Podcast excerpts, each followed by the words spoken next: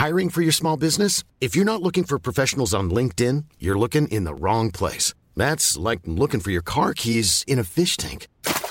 LinkedIn helps you hire professionals you can't find anywhere else, even those who aren't actively searching for a new job but might be open to the perfect role. In a given month, over 70% of LinkedIn users don't even visit other leading job sites. So start looking in the right place. With LinkedIn, you can hire professionals like a professional. Post your free job on linkedin.com slash people today.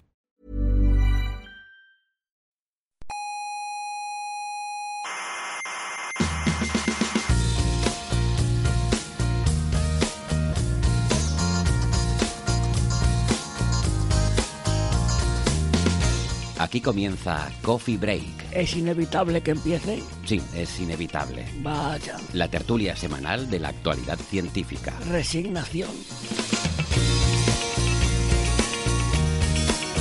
Hola, hola, oyentes cientófilas de los siete mares océanos. Aquí estamos en Coffee Break, un capítulo más, que como veis es un capítulo un poco distinto porque tenemos al jefe de vacaciones. Héctor también se merece de vez en cuando tomarse un pequeño descanso y le sustituimos esta mañana a los aquí presentes. Eh, el que habla, Alberto Aparici, desde el estudio de la República dependiente de su casa. estoy, estoy aquí emitiendo desde mi casa, yo creo que se, que se va a escuchar todo bien. Pero no os preocupéis, que vamos a hablar de ciencia como, como todas las semanas. Esta semana tenemos temas muy variaditos. Vamos a hablar de cosas relacionadas con física de partículas y gravedad cuántica. Vamos a hablar también de la actualidad del espacio, que esta semana nos ha dado un par de, bueno, como mínimo un par, pero alguno más, de temas muy interesantes. Y vamos a hablar también de biología y de cambio climático. Eso como mínimo.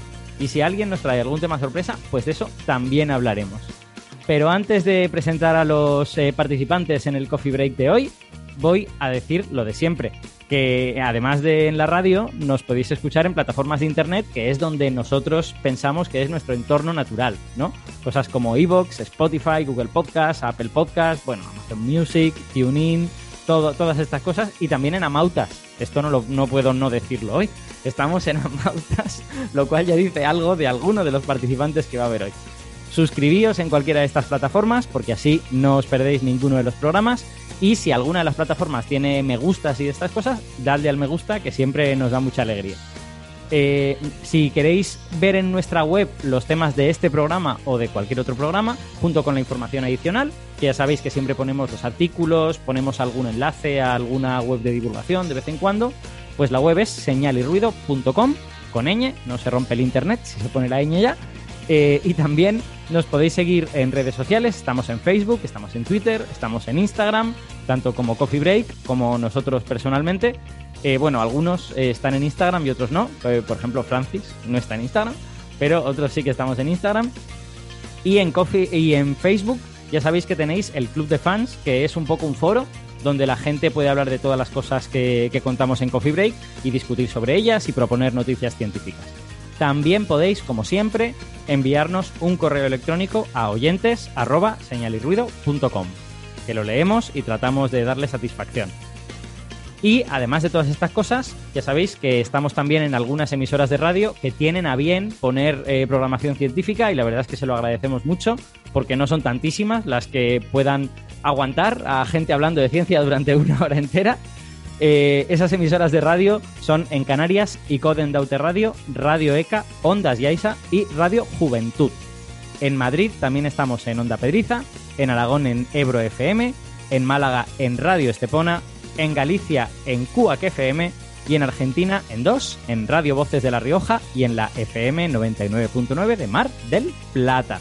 Así que muchas gracias a todos los que nos escucháis desde ahí y a toda la gente de esas radios que confía en Coffee.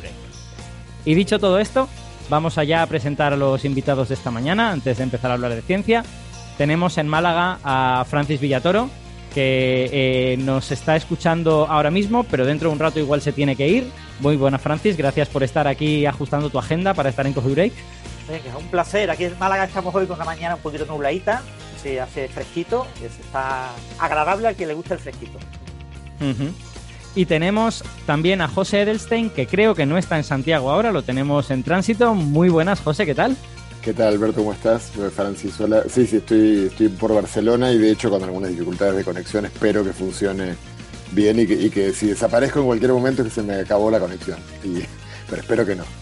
Por ahora se te escucha cristalino, así que ningún problema. Esperemos que, siga así durante todo el programa. Y bueno, ya he dicho que tenemos un, hoy una especie de menú muy variadito, pero como tenemos, como estamos en un horario un poco raro y tenemos a gente que se tiene que ir, se nos va a incorporar gente, esperamos que, llegue Ángel López dentro, dentro de un rato, pues vamos a hacer una, un orden de los temas un poco distinto. Ya sabéis que en Coffee Break siempre tenemos una especie de noticias breves de actualidad, empezamos con ellas y luego vamos con los temas gordos, pero hoy como Francis se nos tiene que ir rápido, vamos a ir primero con un tema del que él nos tiene que contar cosas y después ya iremos con las noticias de actualidad. Y con un poquito de suerte, a lo mejor Francis se va y después se nos reincorpora. Vamos, vamos a ver si eso es posible. El, tema del que, que, Francis nos ha propuesto y del que queremos hablar con él es de los test de gravedad cuántica utilizando neutrinos del experimento del, del, observatorio IceCube. Ya sabéis, este, este, observatorio de neutrinos que está en el hielo del Polo Sur, que está kilómetro y medio por debajo de la superficie del hielo y que observa los neutrinos que atraviesan la Tierra y que llegan, bueno, observa los que atraviesan la Tierra y llegan de abajo y también observa los que llegan desde arriba, pero los que llegan de abajo atravesando la Tierra son su, son su principal señal. Y se ha utilizado estos neutrinos de IceCube para tratar de, digamos, poner límites a algunas propiedades de la gravedad cuántica. Pero dejo que Francis nos lo cuente porque es el que se ha leído bien los papers de, de IceCube para esto. Francis, cuéntanos de qué va todo esto. Sí, bueno, también José también nos puede comentar cosas. Bueno, en principio la, idea es estudiar eh, posibles violaciones de la invarianza Lorentz. ¿vale? Se, suele decir que la teoría cuántica de campos es una teoría que unifica la mecánica cuántica y la teoría de la relatividad, con lo que a priori los buenos modelos en teoría cuántica de campos son siempre modelos que preservan, son invariantes ante la simetría Lorentz, pero en las teorías cuánticas de campos siempre puedo introducir términos que introducen violaciones de cualquier simetría que yo quiera, por ejemplo, de la simetría Lorentz. Entonces yo puedo estudiar eh, lo que sería una teoría efectiva eh, en la que, digamos, una, una, aproximación a lo que puede ser una teoría mm, más fundamental que está debajo, que todavía ignoramos, y que mm, los efectos a baja energía de esa teoría que aún ignoramos de gravitación cuántica, pues eh, se observarían como pequeños términos que violan algunas de las simetrías del modelo estándar que se adicionan al modelo estándar. Francis, una, una, pregunta relacionada con esto. Hablas de violación de simetría Lorentz. Yo entiendo que eso, bueno, tiene varias implicaciones. Pues podríamos hablar de simetrías en física y de lo que significa la simetría Lorentz. Pero una de las implicaciones que eso tiene es que, digamos, habría una especie como de energía máxima más allá de la cual hay que cambiar un poco las, leyes de la física tal y como las conocemos. ¿Se podría interpretar de esa forma? Eh, sí, bueno, el origen, cuando pensamos en gravitación cuántica, siempre pensamos en, un régimen de la máxima energía que podemos concebir, que es la asociada a una partícula, algo fundamental, que es la energía de Planck. Como 10 a la 19 gigaelectronvoltios. ¿no? Un gigaelectronvoltio más o menos es la masa, la energía de la masa de un protón. Y con el LHC exploramos pues del orden de 13,5 eh, teraelectronvoltios, unos 13.500 gigaelectronvoltios y aquí estamos hablando de 10 a la 19, es decir, de eh, millones, de millones, de millones, de decenas de gigaelectronvoltios, una barbaridad, ¿no? Vale. Eh, entonces, ese tipo de, efectos, claro, se supone, eh, esto no está del todo claro porque no conocemos todavía nuestra teoría última y correcta de la gravitación cuántica, se supone que una teoría de gravitación cuántica podría dotar al espacio-tiempo de una cierta estructura discreta. Ajá. Tendría que haber eh, como unidades de espacio-tiempo o unidades de espacio. Eh, claro, e, ese efecto de discretizar eh, el espacio, desde un punto de vista matemático, lo que nos impone también es que ciertos efectos que en principio, o sea, cuando, cuando yo muevo una partícula en el espacio-tiempo, eh, tengo una relación entre su momento lineal y su energía, digamos, entre su velocidad y su energía. La energía cinética viene determinada por la velocidad, tengo una cierta expresión. Lo que Einstein sería la famosa fórmula E igual a m por c al cuadrado. Claro, si eso en un espacio-tiempo continuo, si yo tengo un espacio-tiempo discreto, al ser un espacio-tiempo discreto, hay una distancia mínima entre dos unidades de lo que formen el espacio-tiempo. Entonces, esa distancia mínima te impone un momento lineal. O sea, tú no te mueves de manera continua, sino que te vas moviendo como a saltitos. Exacto. Con lo que tienes un momento lineal máximo. Lo cual implica una energía máxima también. Claro, que es equivalente a una energía máxima. Entonces, eso implica que la relación entre la energía y la velocidad, entre la energía y el momento lineal, tiene que ser corregida añadiendo nuevos términos.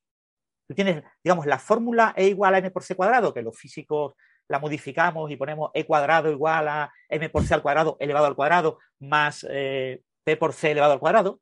Eh, añadimos un término de en reposo, que es la e, m por c al cuadrado, pero le añadimos un término en movimiento, asociado al momento lineal. Término que solo tienen, por ejemplo, los fotones. Los fotones no tienen masa, solo tienen ese término. Bien, pues en esta ecuación podemos añadir nuevos términos en mayores potencias que la potencia que tenemos e cuadrado igual a una expresión en momento eh, lineal al cuadrado, pues podemos añadir términos adicionales. Son términos adicionales potenciales que en principio surgen si el espacio-tiempo es discreto. En las teorías de gravitación cuántica que plantean la posibilidad de que el espacio sea no conmutativo, que los puntos del espacio-tiempo sean como eh, objetos, como matrices, ¿no? En lugar de vectores, esto quizás es algo muy avanzado para muchos oyentes, pero bueno, que eh, no, no, mm, no conmutan diferentes puntos, eh, geometrías no conmutativas, en gravedad cuántica de lazos, donde, bueno, tenemos una especie de objetos extraños que describen unidades de área. Tengo como unidades de área y construyo los volúmenes a partir de unidades de área esas unidades de área son los lazos. Sí. Una especie de lazos de flujo energético, no sabemos muy bien de qué. Hmm. Pues ahí también tenemos un espacio-tiempo discreto. En, teoría de cuerdas, nos lo puede comentar mejor José, eh, no está tan claro que el espacio-tiempo sea discreto, ¿no, José? No, eh, claro, digamos, em, la teoría de cuerdas resuelve ese problema. O sea, todo esto que estás comentando, Francis, uno podría eh, llevarlo a la pregunta de cómo si, la materia, eh, en las unidades mínimas de la materia están cuantizadas, ¿qué le pasa al espacio-tiempo? Entonces, cualquier idea de, lo que sería, entre comillas, el átomo de espacio-tiempo, o sea, un ladrillo mínimo, lo que fuera, eh, conlleva, no, no, necesariamente, hay ideas sofisticadas que evitan esto, pero en principio las ideas más naturales conllevan a la ruptura de las simetrías Lorentz. Que, eh, recuerdo brevemente, las simetrías Lorentz quieren decir que el universo, las leyes de la física son iguales en cualquier eh, dirección eh, y para cualquier par de observadores que se muevan a velocidad constante unos de otros. Digamos, deberían ver las mismas leyes. Es algo así, Einstein construyó la, relatividad restringida, la, teoría funciona muy bien, por supuesto, pero uno siempre, justamente por quizás como una de las lecciones que aprendimos con Einstein es que, aunque funcione bien, pues bueno, hay que siempre recordar hasta dónde le hemos comprobado. O sea, no, no, no, porque funciona bien ya celebrar y decir esta es la teoría final, sino decir, bueno, pues hasta dónde hemos visto esto. Entonces, una de las dudas, digamos, justamente eh, con, la, con, la, gravedad y su conflicto con la cuántica es, bueno, ¿qué pasa a escalas eh, eh, espaciales pequeñas o a energías muy grandes, que es una cosa es son, son, sinónimos, digamos, porque hay que recordar que en la mecánica cuántica uno, para explorar distancias pequeñas, uno utiliza, uno utiliza, por ejemplo, luz o cualquier tipo de campo con longitudes de onda pequeñas para poder explorar justamente estas escalas pequeñas y eso por la fórmula de Broglie quiere decir energías grandes. Entonces, eh, como no sabemos bien qué pasa allí, porque no tenemos una teoría cuántica de la gravedad, una de las cosas que eh, en general se hacen es, bueno, decir, bueno, supongamos por un momento que se rompe la invariancia Lorentz cómo se podría romper, caractericemos todas las posibilidades de ruptura de Valencia Lorentz y luego veamos que aprovechemos objetos que viajan mucho en el cosmos. Porque, ¿Por qué? Porque sabemos que si, si se rompe la invariancia Lorentz tiene que ser poco, porque no lo hemos visto todavía. Hmm. Pero por poco que sea, cuando hay algo que viajó y recorrió el universo entero, eh, se tiene que acumular. Esa es un poco la hmm. lógica de esto. Entonces, este, bueno, veamos si somos capaces de ver este, este efecto la teoría de cuerdas resuelve de una manera muy rara este problema porque en lugar de poner un, ladrillo mínimo, la, propia hipótesis de la cuerda pone ese ladrillo mínimo sin ponerlo, que es, eh, no hay nada más pequeño que la cuerda. Entonces eh, hay una distancia mínima por debajo de la cual ni siquiera tiene sentido preguntarse qué es más pequeño que la cuerda, porque no hay nada. Pues entonces cuando uno llegue, lo que la teoría de cuerdas te dice es que el espacio-tiempo, cuando, cuando uno empieza a llegar a las escalas de la cuerda, es que ya no hay espacio-tiempo directamente. Estoy, es, estoy en lo cierto si digo que en teoría de cuerdas, en cierta manera, son las, son las propias cuerdas las que dan sentido al espacio-tiempo. O sea, el espacio-tiempo es una cosa que le sucede a las cuerdas, de alguna forma. Sí, sí. Eh, o sea, sucede a, grandes distancias o bajas energías. Aparece un espacio-tiempo, aparece una relatividad general, toda la física que conocemos. La idea es que si nos acercamos a las escalas, digamos, de la cuerda, eh, no seríamos capaces. Se parece mucho, o sea, parece muy, muy raro esto, pero, pero es muy parecido a lo que pasa en la mecánica cuántica. O sea, la materia tiene una serie de propiedades. Cuando nos acercamos a la escala atómica, de repente vemos algo que no se parece en nada. o sea, agarro un pedazo de aluminio que tiene ciertas propiedades. Cuando me acerco al átomo de aluminio, no reconozco ya nada de las propiedades del aluminio. Y sin embargo, luego soy capaz de deducir de la teoría del átomo del aluminio las propiedades del aluminio.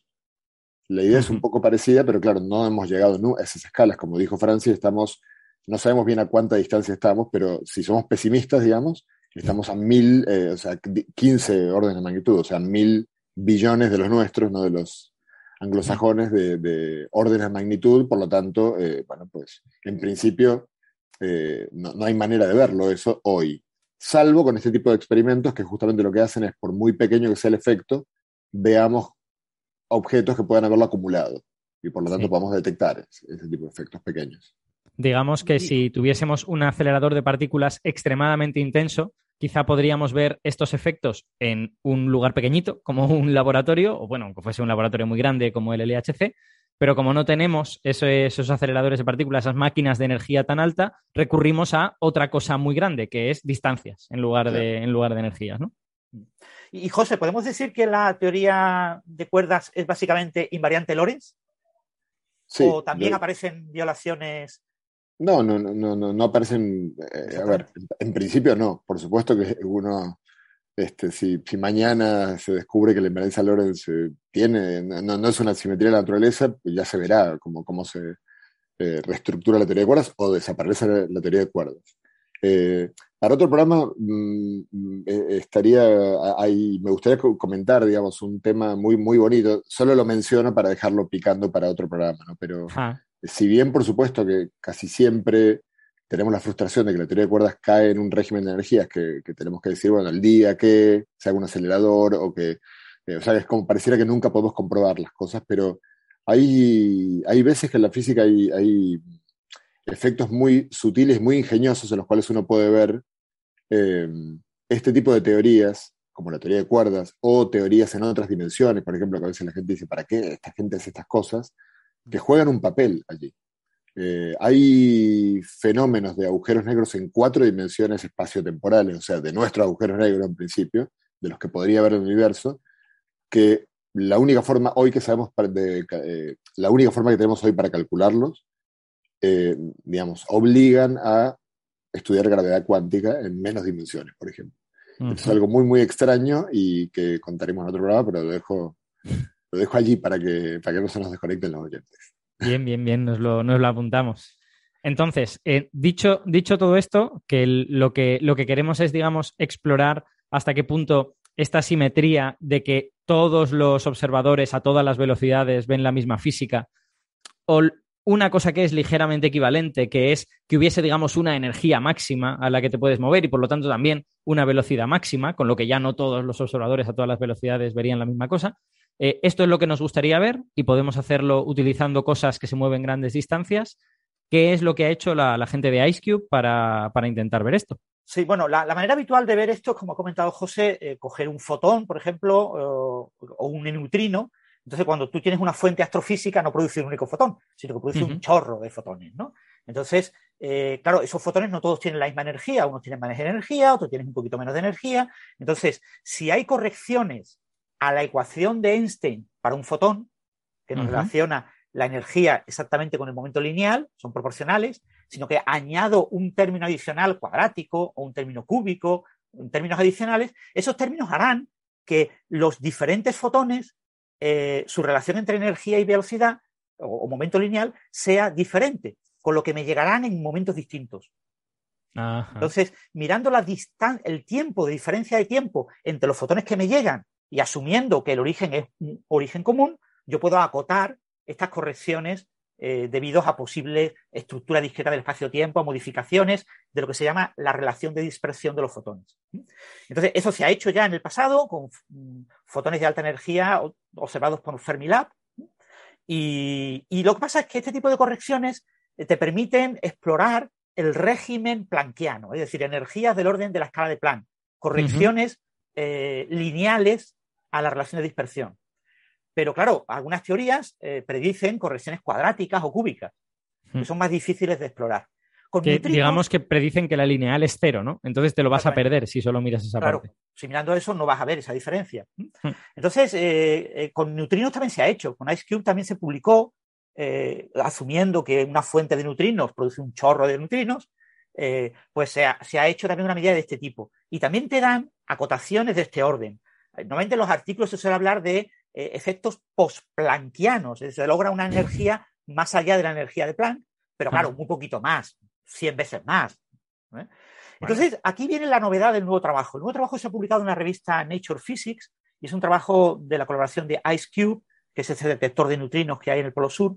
Y lo que han hecho es utilizar otro efecto que ya se había planteado, que es aprovechar eh, la distribución de neutrinos que produce una fuente una fuente astrofísica no produce por igual neutrinos electrónicos, muónicos y tau, hay tres mm. sabores de neutrinos, sino que eh, en función de las características astrofísicas de, cómo sea la fuente, si es un blazar, si es, bueno, la, fuente la que sea, eh, produce una cierta distribución, eh, produce más neutrinos electrónicos o más neutrinos muónicos, pocos neutrinos tau. Entonces, esa distribución se ve alterada, se ve alterada por eh, los efectos eh, de, la, de, alta energía debido a esa posible gravitación cuántica.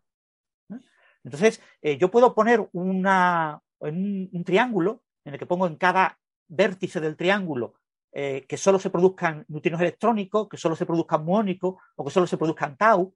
Y yo puedo usar los modelos físicos, astrofísicos de las fuentes. Y eso me define una pequeña región más o menos situada en el centro del triángulo, una región un poquito alargada, con forma así como de reloj de, arena, eh, que es la región donde yo espero que se encuentren las proporciones de neutrinos que genere esa fuente astrofísica.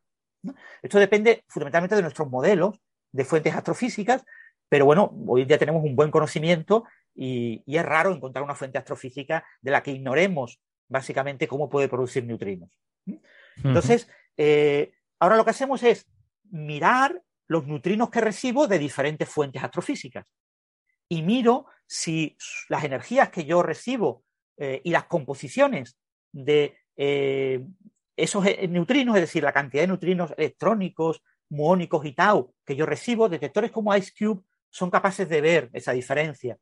básicamente un neutrino atraviesa el hielo y produce el hielo de Ice Cube básicamente es un cubo hmm. de un kilómetro cúbico de hielo eh, colocado como a un kilómetro y pico de profundidad. Y está mapeado con una serie de fotodetectores, son unos fotomultiplicadores que van con una especie de cadenas que caen.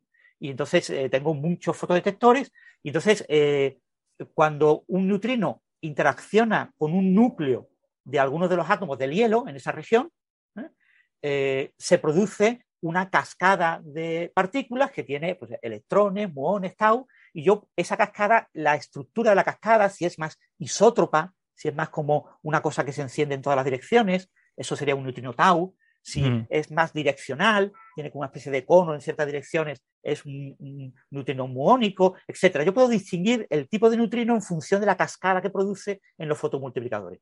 Sí, esto es, eh, es, una cosa graciosa. Ayer estuve en una charla sobre neutrinos precisamente en la que la, speaker dijo una cosa que, es verdad. Y eh, yo nunca se me había ocurrido pensarla con esas palabras, ¿no? Que es que cuando detectamos un neutrino, nunca detectamos un neutrino. Siempre detectamos la partícula en la que se convierte el neutrino cuando ha, cuando ha interaccionado, ¿no? Detectamos el electrón, detectamos el muón, detectamos el tau. Y por eso distinguimos unos neutrinos de los otros. Exactamente. Entonces, eh, viendo eso, eh, yo cojo, selecciono los neutrinos de mayor energía que hemos observado. Aquí son energías entre 60 teraelectronvoltios, Acordaros que el LHC alcanza hasta 13,5 ahora mismo, estamos hablando de 60 como mínimo, y 2 petaelectronvoltios, que es mucho más. Entonces, eh, en ese rango de, energía yo miro los neutrinos que yo he recibido, de qué tipo son. Y asumiendo eh, eh, los modelos astrofísicos que yo tengo, los coloco en este triángulo. Los coloco en el triángulo, en, a ver en qué región del triangulito aparece la distribución de fuentes. IceCube no tiene una enorme direccionalidad, pero tiene una relativa direccionalidad, con lo que yo puedo más o menos tener cierta idea de eh, qué neutrinos provienen de la misma fuente. No siempre puedo hacer una buena identificación, pero por ejemplo, ese blazar que se descubrió gracias a IceCube, por ejemplo, nos dio neutrinos de diferentes tipos. Entonces, colocando esos puntitos en este triángulo, yo veo que coinciden más o menos con la región con la que predicen los modelos eh, actuales que son modelos basados en el modelo estándar y por lo tanto que cumplen con la invarianza Lorentz. Sin embargo, las diferentes correcciones, esos términos que yo puedo añadir al modelo estándar, que son términos que violan la invarianza Lorentz, yo tengo técnicas matemáticas para construir sistemáticamente todos los términos. Este es un trabajo en el que eh, ha eh, trabajado mucho un, físico que se llama eh, Kostelecki. Alan Kostelecki ha ha hecho, aquí está, eh, para los de YouTube, está, eh, ha sacado eh, Alberto el, triángulo en el que se ve la distribución y se ve un triángulo con, una serie de numeritos alrededor y tengo la componente, la cantidad de tau en un eje, la componente de neutrino electrónico en otro y de muónico en otro y tengo una región como rosada, una región alargada más o menos central, que es la región en la que se predice que tiene que estar la distribución de los neutrinos con modelos en los que se cumpla con la invarianza Lorentz, ¿vale? con los hmm. modelos actuales. Es, eh, José el que, el que ha sacado el triángulo, ¿eh? ah, no, pues quiero yo quedarme. Entonces, y después tenemos otras regiones, eh, estas curvas, se ven una serie de curvas de diferente color que están asociadas a diferentes términos que no preservan la invarianza Lorentz. un término que no preserva la invarianza Lorentz te permite tener distribuciones, se rompe la composición inicial, porque la composición inicial en la fuente conforme se propagan esos eh, neutrinos hasta la Tierra y tardan de, de, 10.000 millones de años en llegar, pues en ese tiempo eh, la composición cambia debido mm. a los efectos que violan la invarianza Lorentz y ese cambio en composición hace que cuando lo recibamos en la Tierra, lo recibimos en este triángulo, yo coloco el, el neutrino en un cierto puntito y ese puntito es diferente del que predicen los modelos, los modelos que preservan la invarianza Lorentz. digamos que lo moverían, moverían la distribución a lo largo de esas líneas, digamos. A, lo largo de esas líneas, diferentes términos lo van moviendo, y son líneas que recorren pues, casi todo el triángulo, no todo el triángulo, pero casi todo el triángulo. ¿Eh? si encontráramos, por ejemplo, un neutrino colocado eh, fuera de la región esperada, eh, pero que tampoco estuviera en una de estas líneas, pues sería algo revolucionario, porque diríamos, ¿qué ha pasado? Ha tenido que pasar algo. Esto es nueva física completamente, porque no es solo que se viole la invarianza Lorentz debido a efectos gravitacionales posibles, sino que además ha habido algo más allá de lo que esperamos. Entonces, lo que se ha encontrado es que, pues, por desgracia, pues no se ha encontrado la invarianza Lorentz, es decir, o, por fortuna.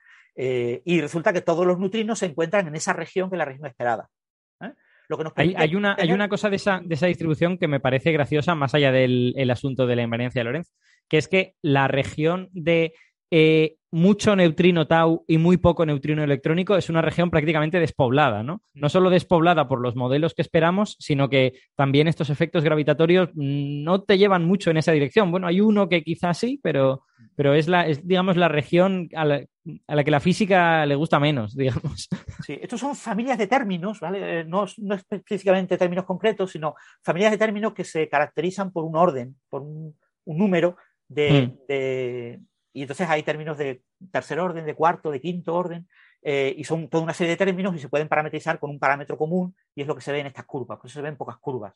Después ya hay, cuando vas a términos individuales dentro de esa suma, pues tienes incluso otras curvas que no están dibujadas aquí, pero que no las han mm. dibujado para no eh, complicar mucho la figura.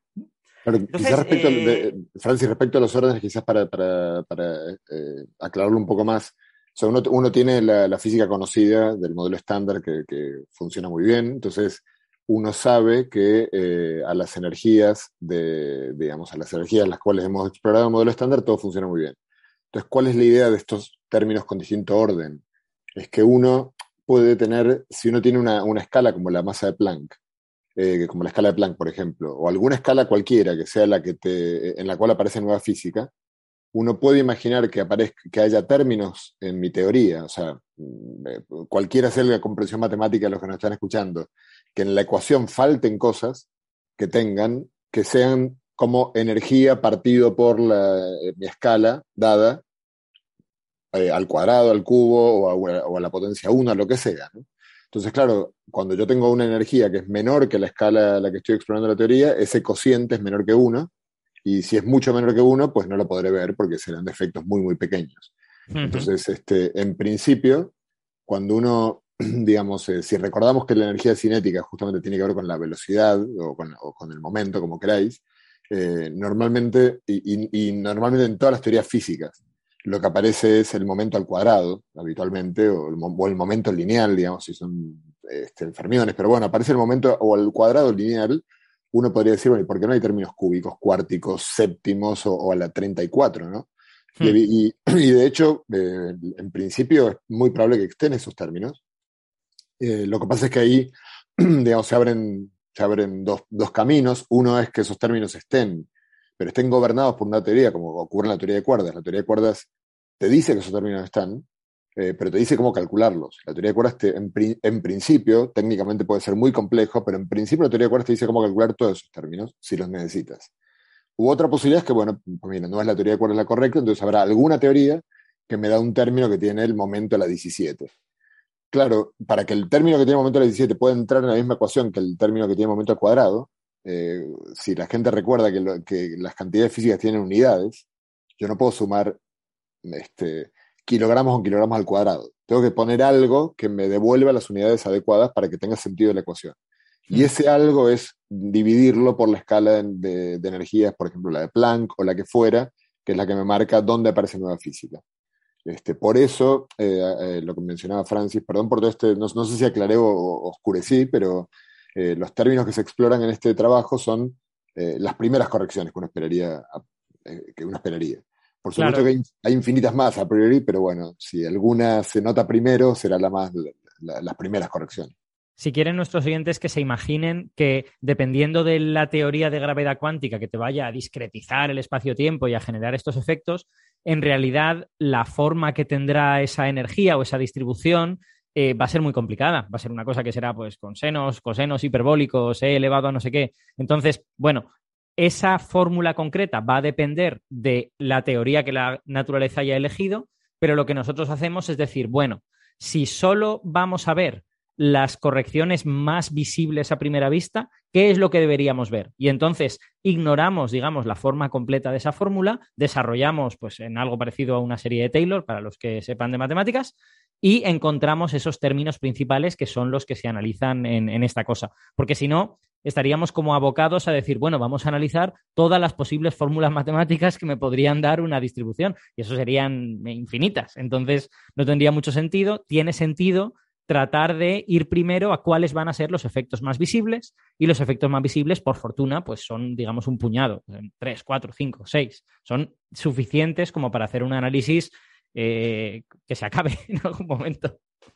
Exactamente. Bueno, ¿y cuál es la ventaja de hacerlo de esta manera? Porque parece, esto se llama hacer interferometría de neutrinos, ¿no? Hmm. ¿Cuál es la ventaja de la interferencia de neutrinos respecto a directamente medir el flujo de neutrinos y ver su energía y ver si llegan antes o después?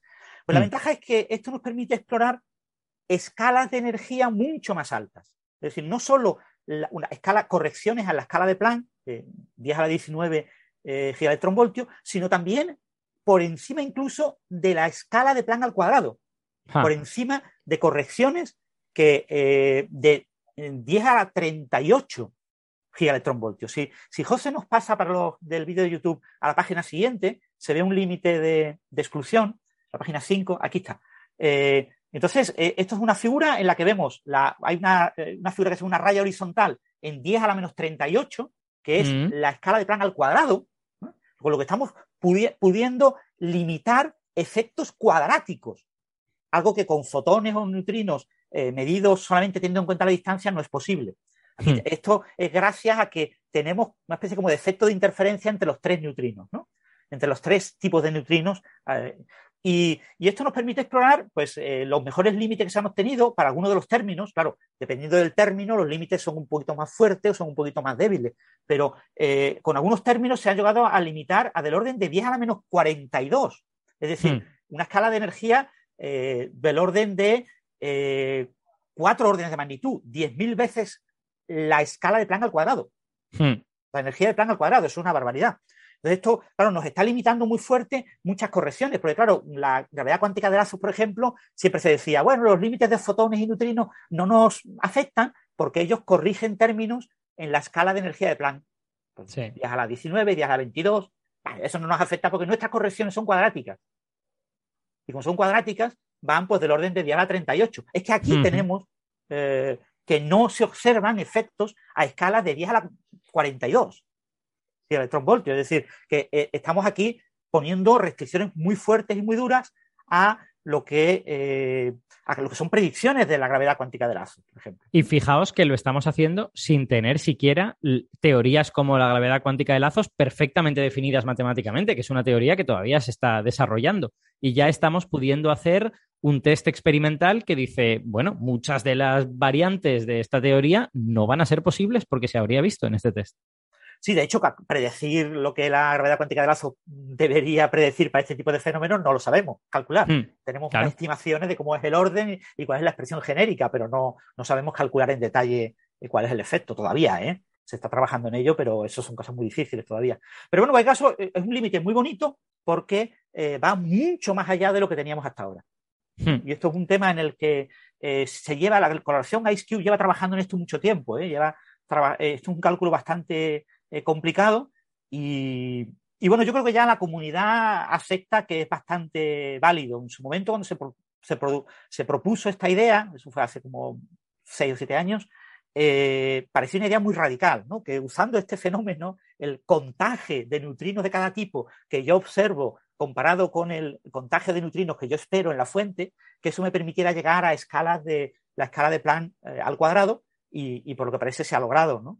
Hmm. Esto no va a mejorar mucho más ¿eh? con, con eh, IceCube o con futuros versiones de IceCube o, o, de otros detectores de neutrinos, pues se podrá subir un poquito más la escala, pero no va a haber la posibilidad de subir a una escala cúbica, ¿no? a la escala de Planck, a la energía de Planck elevado al cubo. Nos vamos a quedar en esto, eh, unos cuantos órdenes de magnitud por encima de la escala de Planck al cuadrado. Pero sí van a mejorar de muchos términos, no todos los términos los tengo tan limitados, algunos me hmm. limitan a menores energías y entonces, pues eso eh, mejorará con, futuros instrumentos. Entonces es un, artículo muy, muy interesante y que mm, pone fuertes eh, restricciones a todos los que desarrollan eh, teorías de gravitación cuántica en las que aparecen efectos de violaciones de la invarianza Lorentz. Dígaselo usted a todos los que decían que no se podían hacer experimentos con gravedad cuántica. Francis, una, pregunta, porque estaba, viendo, eh, son 60 eventos por lo que estoy viendo los que miran, y, se supone que los 60 vienen de la misma fuente, son están elegidos para de ese modo como eh, no creo que son fuentes distintas eh, hmm. pero son varios de la misma fuente o sea son neutrinos de los que sabemos que vienen en grupos de la misma fuente pero no todos vienen de la misma. Sí, yo creo que una de las ventajas de esta técnica, bueno, aparte de todo esto que tú has dicho, eh, esto que voy a decir es casi menor en comparación, es que eh, puedes utilizar neutrinos de diversas fuentes, ¿no? Porque lo único que tienes que hacer es combinar los modelos de la composición de los neutrinos de todas esas fuentes. Mientras que cuando tienes que medir tiempos, has de asegurarte de que todos esos neutrinos han salido en principio a la vez de la fuente y luego mides la diferencia de la llegada a la Tierra. Aquí no tienes, no necesitas ese ajuste fino, ¿no?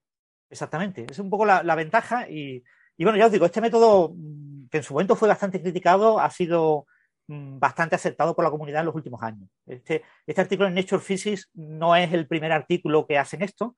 Eh, ha habido artículos, pero lo han publicado en revistas eh, menos relevantes, fundamentalmente porque eh, había ciertas dudas sobre lo que se estaba haciendo, ¿no? Y ahora parece que está bastante claro. Hmm. Esto había un divulgador latinoamericano muy famoso, Díaz, ¿cómo se llamaba? José Luis Díaz o eh, que abandonó la física, que trabajaba con, en esto, en violaciones de la invarianza Lorentz en, detectores de neutrinos, y José Luis Díaz, o creo que se llamaba, y se llama, ¿no? Lo que pasa es que ahora abandonó la investigación y se dedica a una empresa privada, en temas de inteligencia artificial, Y, él eh, eh, era uno de los, que trabajó con, estos investigadores y, que propuso eh, alguna de estas técnicas de, usar la interferometría de neutrinos para limitar las posibles violaciones de la invarianza Lorentz. Sí, a mí esto me parece muy interesante porque llevamos, en física de partículas, llevamos tantos años que se predice una cosa por parte de la teoría y los experimentos tardan décadas en llegar, que, que pueda haber un test que se haya adelantado quizá décadas a la teoría, me parece muy interesante, ¿no? Pues porque efectivamente las, las teorías que van a romper invariancia Lorentz y que van a crear esta especie de discrititud del espacio-tiempo, en algunos casos son teorías bien definidas y están desarrolladas, pero en otros casos se trata como de marcos teóricos muy amplios, como la gravedad cuántica de lazos, que todavía no están completamente definidos, ¿no? Y sin embargo ya tenemos un test experimental de algunas de las predicciones que tienen esas teorías, con lo que por, un, por una vez se está adelantando el experimento a la teoría y eso me parece importante, ¿no? Porque va a guiar de alguna forma el desarrollo teórico en, las, en los próximos años. ¿No crees, José? Sí, a, mí me sorprende la verdad que este, este resultado, o sea, no, es que me sorprenda el resultado, eh, voy a corregirme porque me parece el esperado, pero me sorprende que, sean capaces de, realmente de, conseguir este tipo de, restricciones, pero por supuesto, claro, esto es física experimental de altísimas energías. Exacto. Y es increíble, pues, y además este gratis, bueno, gratis no, hay que construir IceCube, pero bueno, nos llegan los neutrinos, eh, no, no, es relativamente ingenio es muy ingenioso y muy económico. Y sí, es lo que dice, o sea, hay que recordar, eh, para los que tengan así más, más, inclinación, como es mi caso, por supuesto, a la, física teórica, que aquí se trata de medir, entonces se trata de, no se trata tanto de que, bueno, ¿por qué van a aparecer este tipo de términos? Bueno, estos términos pueden aparecer, hay teorías que predicen que aparecen hay que medir y ver si están o no están ahí. Entonces es increíble que hoy se pueda medir eso, la verdad, a mí me sorprende muchísimo y desconocía esta, esta forma de, acotar este tipo de términos. La verdad es que yo también. Em, vamos a despedir a Francis, no sé si momentáneamente o no, nos tiene que dejar porque tiene, tiene una reunión para, una cosa del CEPAN, del Centro de Física de Partículas, Astropartículas y Física Nuclear, y a lo mejor se nos puede volver a unir luego, dependerá de esta reunión cómo vaya, ¿no, Francis? En principio oficialmente va a durar una hora, pero como estas cosas nunca se sabe, pues si dura una hora o un poco menos, me incorporo. Si nos alargamos y estamos varias horas, porque las discusiones son muy complejas. Esto es un jurado de un premio en el que, bueno, no sé si lo puedo decir o no, participa también José. Ojo. Suele participar casi todos los años, ¿no? Y, bueno, a ver, a ver qué, decidimos. Yo tengo claro cuáles son mis candidatos, pero a ver lo que somos cinco miembros en el jurado y, a ver qué se decide. Sí, además, también sé, también sé que hay compañeras mías de, del IFIC, así que eh, vas a estar muy bien acompañado en, el, pues en esta reunión. Venga, un abrazo. Sentidiño y ánimo, Venga. Muy bien, pues por ahora nos quedamos José y yo. Eh, estamos esperando a ver si se nos puede incorporar Ángel, el lobo rayado, pero también tiene sus reuniones en, en, Australia. Es que esto de cambiar el coffee break de hora, yo creo que a todos nos, nos vuelve un poco locos. Eh, entonces, José, si te parece, eh, no sé si quieres comentar alguna cosa más de esto de, de IceCube. No, bueno, a ver, yo, yo el trabajo en detalle no lo, no lo he mirado. También, la verdad que eh, mirando mientras charlamos el, paper es, con este paper es imposible. Francis sí, porque Francis lee todos los papers, pero, pero el paper es no, es cueto, es lo siguiente, es cueto. O sea, directamente da por sentado que uno conoce toda la literatura previa y te dice este, te ponen unos, nombres de coeficientes sin ni siquiera decirte qué, son, ¿no? Pero bueno, se sobreentiende que son numeritos que multiplican posibles este, correcciones, eh, etcétera, etcétera. Entonces, la verdad que es muy difícil para mí decir mucho. Incluso te diría, con la poca información que tiene el paper, me parece inverosímil, pero bueno. Eh, supongo que hay papers anteriores que los referees eh, habrán leído y que, y que, estarán bien, y que, bueno, es muy, muy llamativo. O sea, los neutrinos tienen esta cosa muy, muy curiosa, ¿no? Que son tan... Eh, que las ondas gravitacionales tienen algo parecido, ¿no? Que, que, es esta, esta, virtud y defecto, ¿no? Que es lo mismo es una virtud y un defecto, ¿no? Que, es que son tan difíciles de, tan elusivos, tan difíciles de detectar. Y mm. por lo tanto tienes que conformarte con muy pocas detecciones. Pero al mismo tiempo eso es lo que hace que viajen a través del cosmos casi sin interacción. Entonces que tú que tengas eh, que, traigan información de muy, muy lejos. Entonces es, este, eh, es fantástico. por suerte los tenemos.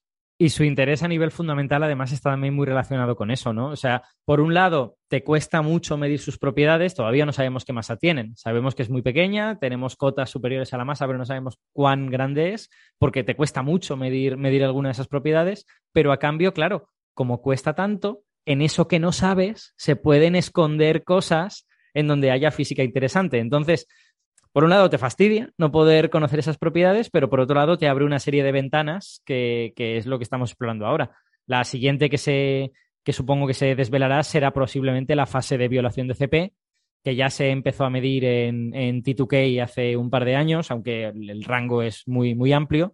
Fase de violación de CP básicamente es eh, hasta qué punto neutrinos y antineutrinos se comportan de la misma forma o tienen propiedades eh, diferentes, sobre todo en cuanto a oscilaciones, en cuanto a ese cambio de sabor que ocurre cuando los neutrinos se mueven por el espacio.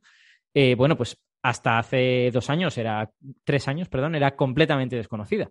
Ahora ya tenemos alguna indicación, aunque es, digamos, todavía hay mucha incertidumbre, y en, esta década esperamos poder conocerla bien. Entonces, dependiendo de cuánto te dé ese número, pues vas a estar más en una zona en la que apunta hacia que hay nuevas partículas relacionadas con los neutrinos o en una zona que apunta a que no las haya, ¿no? Entonces, por un lado tienes esta incertidumbre de no conocer las cosas, pero esa incertidumbre te abre la posibilidad de que ahí haya algo interesante, ¿no? Y eso es lo que los neutrinos nos están dando. Por eso son los protagonistas de gran parte de la física en el siglo XXI. O sea, física de partículas. Para poner un análogo policial, o sea, eh, es como que los neutrinos eh, son siempre el detalle sutil que, incluso en el crimen perfecto, el, el, perpetrador del crimen perfecto no puede ocultar. Entonces, este, uno puede, así como en el crimen perfecto, la persona se pensó todas las posibilidades, pero luego resulta que una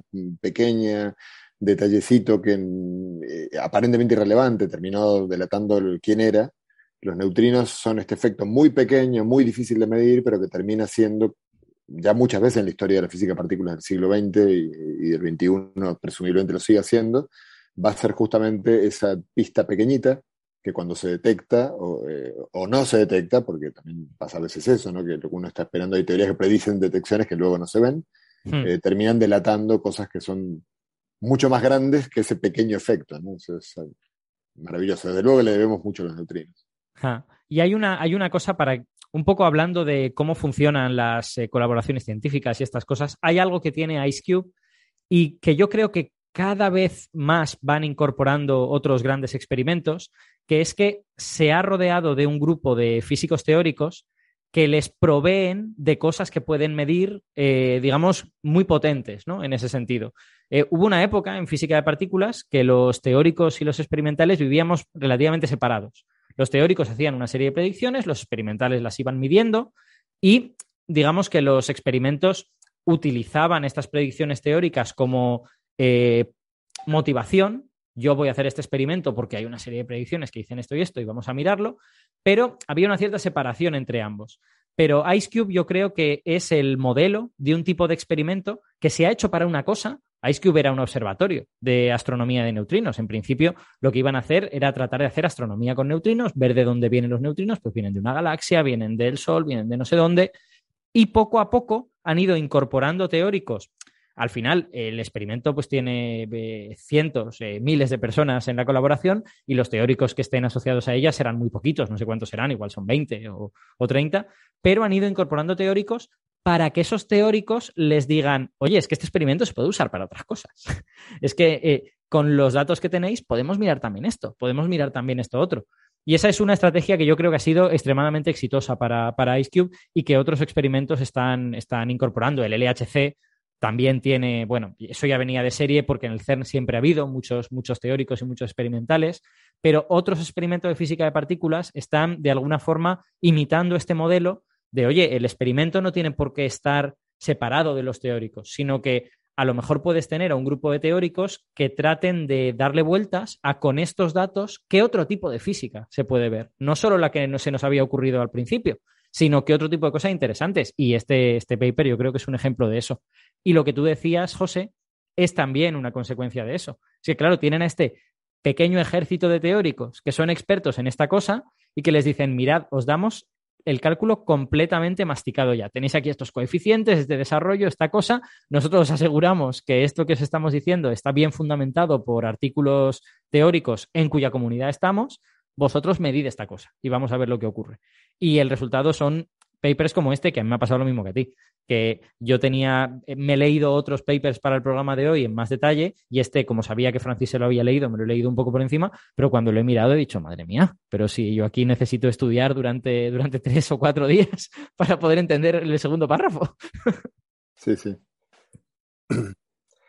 Muy bien. Eh, digamos, yo creo que es un lindo ejemplo de de cómo funciona la, física. No sé, que, que, que, a veces, eh, bueno, seguramente no entre los oyentes y, las oyentes de Coffee Break, que, están muy, muy entrenadas y entrenados en esto, pero, pero es el hecho de que, lo, que le da la fuerza, bueno, la ciencia en general, pero la física en particular, es, es, la cuestión colectiva, y no solo colectiva de, Ice Cube, que sean muchos, sino de, de todo la...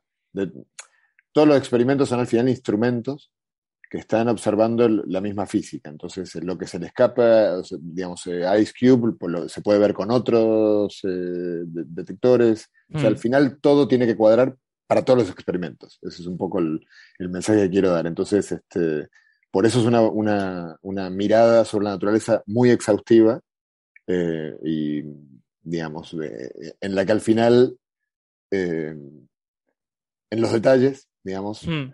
e, e, es donde, o sea, que, busca dirimir los detalles y detalles muy, muy sutiles que en principio, digo, digo, por muchas, a ti te pasará también, Alberto, muchas veces hay gente que te escribe y te dice, bueno, pero, ¿y si en lugar de tres neutrinos hubiera 17? O sea, todo ese tipo de ISIS. Sí. Eh, bueno, no, no, quiero decir que todos, porque es difícil, no sé si es infinito el conjunto de todos los ISIS, pero los físicos intentamos en general, los teóricos especialmente, abordar todos los ISIS. Mm. Y todos los ISIS, bueno, hay, algunos ISIS, ¿no? Y si esto pasara, que no, eh, que, que, luego, claro, si el ISI no, tiene efectos observables eh, de ningún tipo, bueno, pues nada, entonces no tengo nada para decir. O sea, puede ser, pero no hay nada para decir. Pero la mayoría al final tienen algún tipo de efecto, por menor, por muy pequeño que este sea. Y este tipo de experimentos, este tipo de, papers, como estamos hablando ahora, permiten justamente eh, decir, mira, no es tan fácil la cosa. O sea, si agregas un cuarto neutrino, perfecto, hazlo. Eh, pero luego que cuadre con los datos, por ejemplo, que acabamos de, mencionar en este trabajo. Si no, directamente no pierdas el tiempo, porque hay experimentos sutiles que detectan eh, incluso las oscilaciones de fase de los neutrinos que vienen desde fuentes muy distantes. Claro, y de hecho el, LHC, por ejemplo, está en, ese, en esa forma de pensar ahora mismo. El, cuando se planeó este acelerador de partículas gigante, la idea es vamos a encontrar el bosón de Higgs y casi seguro vamos a encontrar unas cuantas otras partículas que nos van a apuntar hacia dónde va la nueva física. Y había mucha gente que tenía muchas esperanzas, por ejemplo, en la supersimetría, que predecía un gran número de nuevas partículas que en principio pues, podrían estar por ahí muy cerca y tal y cual. ¿Qué es lo que está pasando a día de hoy? Pues que efectivamente el bosón de Higgs se encontró relativamente rápido, lo tenemos desde el año 2012, se han cumplido 10 años ahora, y no ha aparecido nada más. Ninguna de esas cosas eh, gigantescas en plan de un cuarto neutrino, una cuarta generación, más quarks, eh, partículas supersimétricas. Todo eso no está. Y entonces, ¿qué es lo que está haciendo el LHC? Está yendo a las medidas finas. Está diciendo, bueno, vale, no tenemos estas cosas súper evidentes que habrían sido eh, grandes descubrimientos muy obvios. Lo que vamos a hacer es medir con gran precisión las propiedades de partículas que ya conocemos y ver si se desvían de lo que el modelo estándar predice. Y ahí es donde el LHC está, está consiguiendo, digamos, hacer un poco de mella, ¿no? Como por ejemplo en estas anomalías de los, de los mesones B, que no se desintegran exactamente como predice el modelo estándar y que eso podría apuntar a que hay nueva física conectada con, el quark B y con los quarks que hay, que hay en esos mesones. O sea, es decir, estamos yendo tanto en neutrinos como en otro tipo de física de partículas a examinar las, los números finos de las propiedades de las partículas. Y ahí a veces se están encontrando cosas, efectivamente. Vamos a ver si ojalá en, el LHC se confirmen estas anomalías y se vea que estas anomalías se puede diseñar otro experimento para verlas en más detalle y encontrar de dónde vienen, ¿no? Eso sería lo ideal.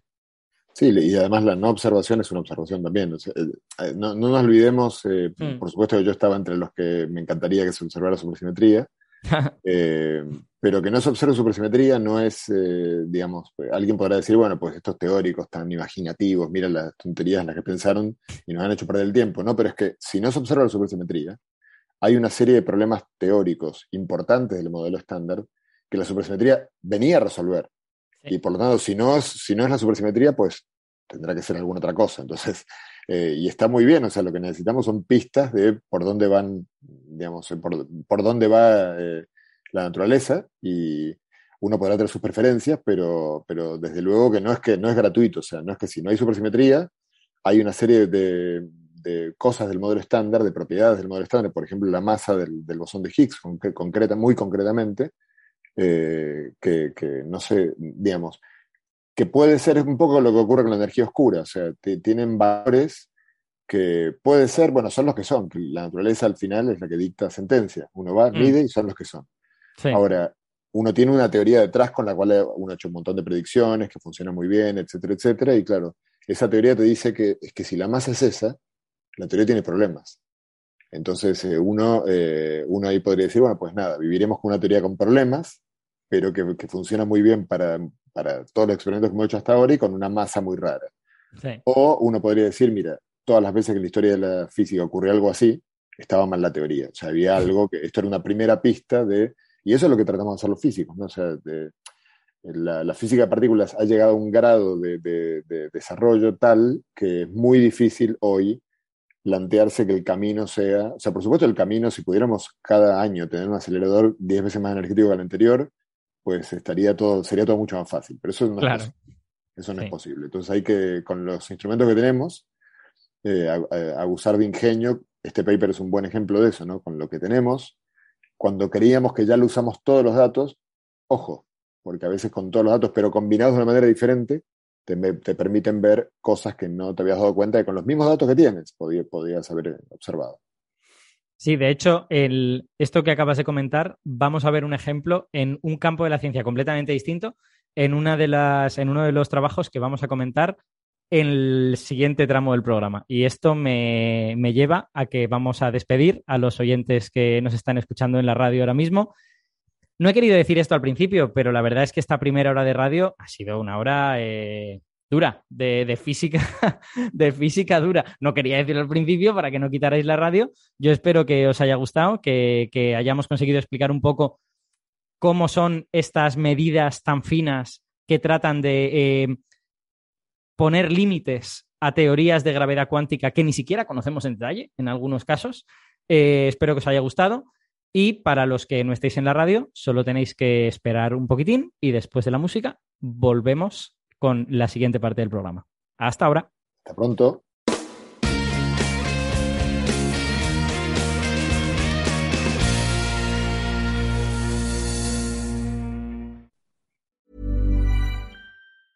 When you're ready to pop the question, the last thing you want to do is second guess the ring. At Bluenile.com, you can design a one of a kind ring with the ease and convenience of shopping online. Choose your diamond and setting. When you find the one, you'll get it delivered right to your door. Go to Bluenile.com and use promo code LISTEN to get $50 off your purchase of $500 or more. That's code LISTEN at Bluenile.com for $50 off your purchase.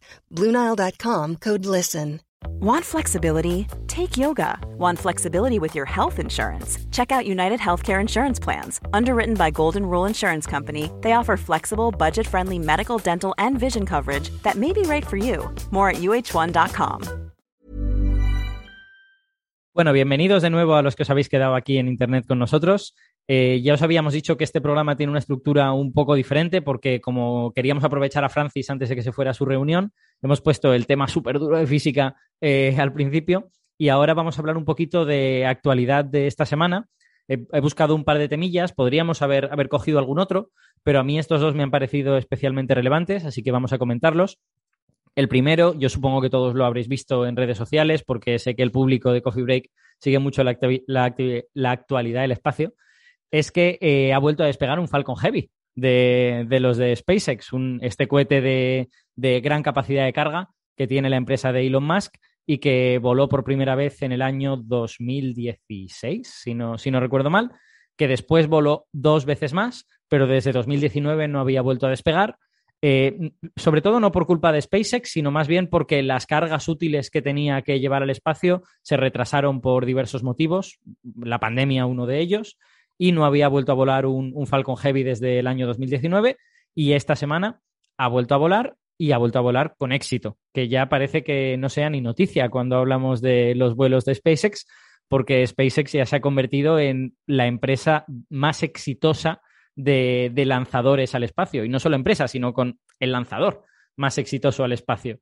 Eh, con este año, SpaceX, para que os hagáis una idea, ha lanzado 50 misiones al espacio. Y las 50 han sido con éxito. Lleva una cantidad de eh, misiones seguidas con éxito que ha sido de récord. A ver, vamos a buscar cuántas son. Eh, la, la Soyuz eh, tuvo una racha de 112 éxitos seguidos, pero en el caso de eh, SpaceX ha sido 150 misiones seguidas con éxito en los últimos años. Es una locura. O sea, lo que, lo que ha conseguido la empresa de Elon Musk en cuanto a efectividad con su tecnología es algo sin precedentes. O sea, yo no sé si esto va a abrir una nueva etapa de la exploración espacial o no. Yo creo que a todos nos gustaría que sí, que verdaderamente esta tecnología se convierta en tan barata que de verdad tengamos acceso al espacio, como Elon Musk dice, pero eso no va a depender solo de los éxitos de SpaceX, va a depender de otras cosas. Si se producen crisis económicas o si eh, entra todo el mundo en guerra, pues el espacio nos va a empezar a interesar menos, seguramente, y estas cosas no pasarán. Pero yo creo que es muy buena noticia que estén funcionando también todos los lanzamientos de SpaceX, incluso los del Falcon Heavy, que es un lanzador diferente al Falcon 9. Nuestros, para los oyentes que no lo conozcan bien, lo describo así brevemente. Eh, SpaceX tiene dos lanzadores principales. Uno es el Falcon 9. El Falcon 9 es básicamente un cohete.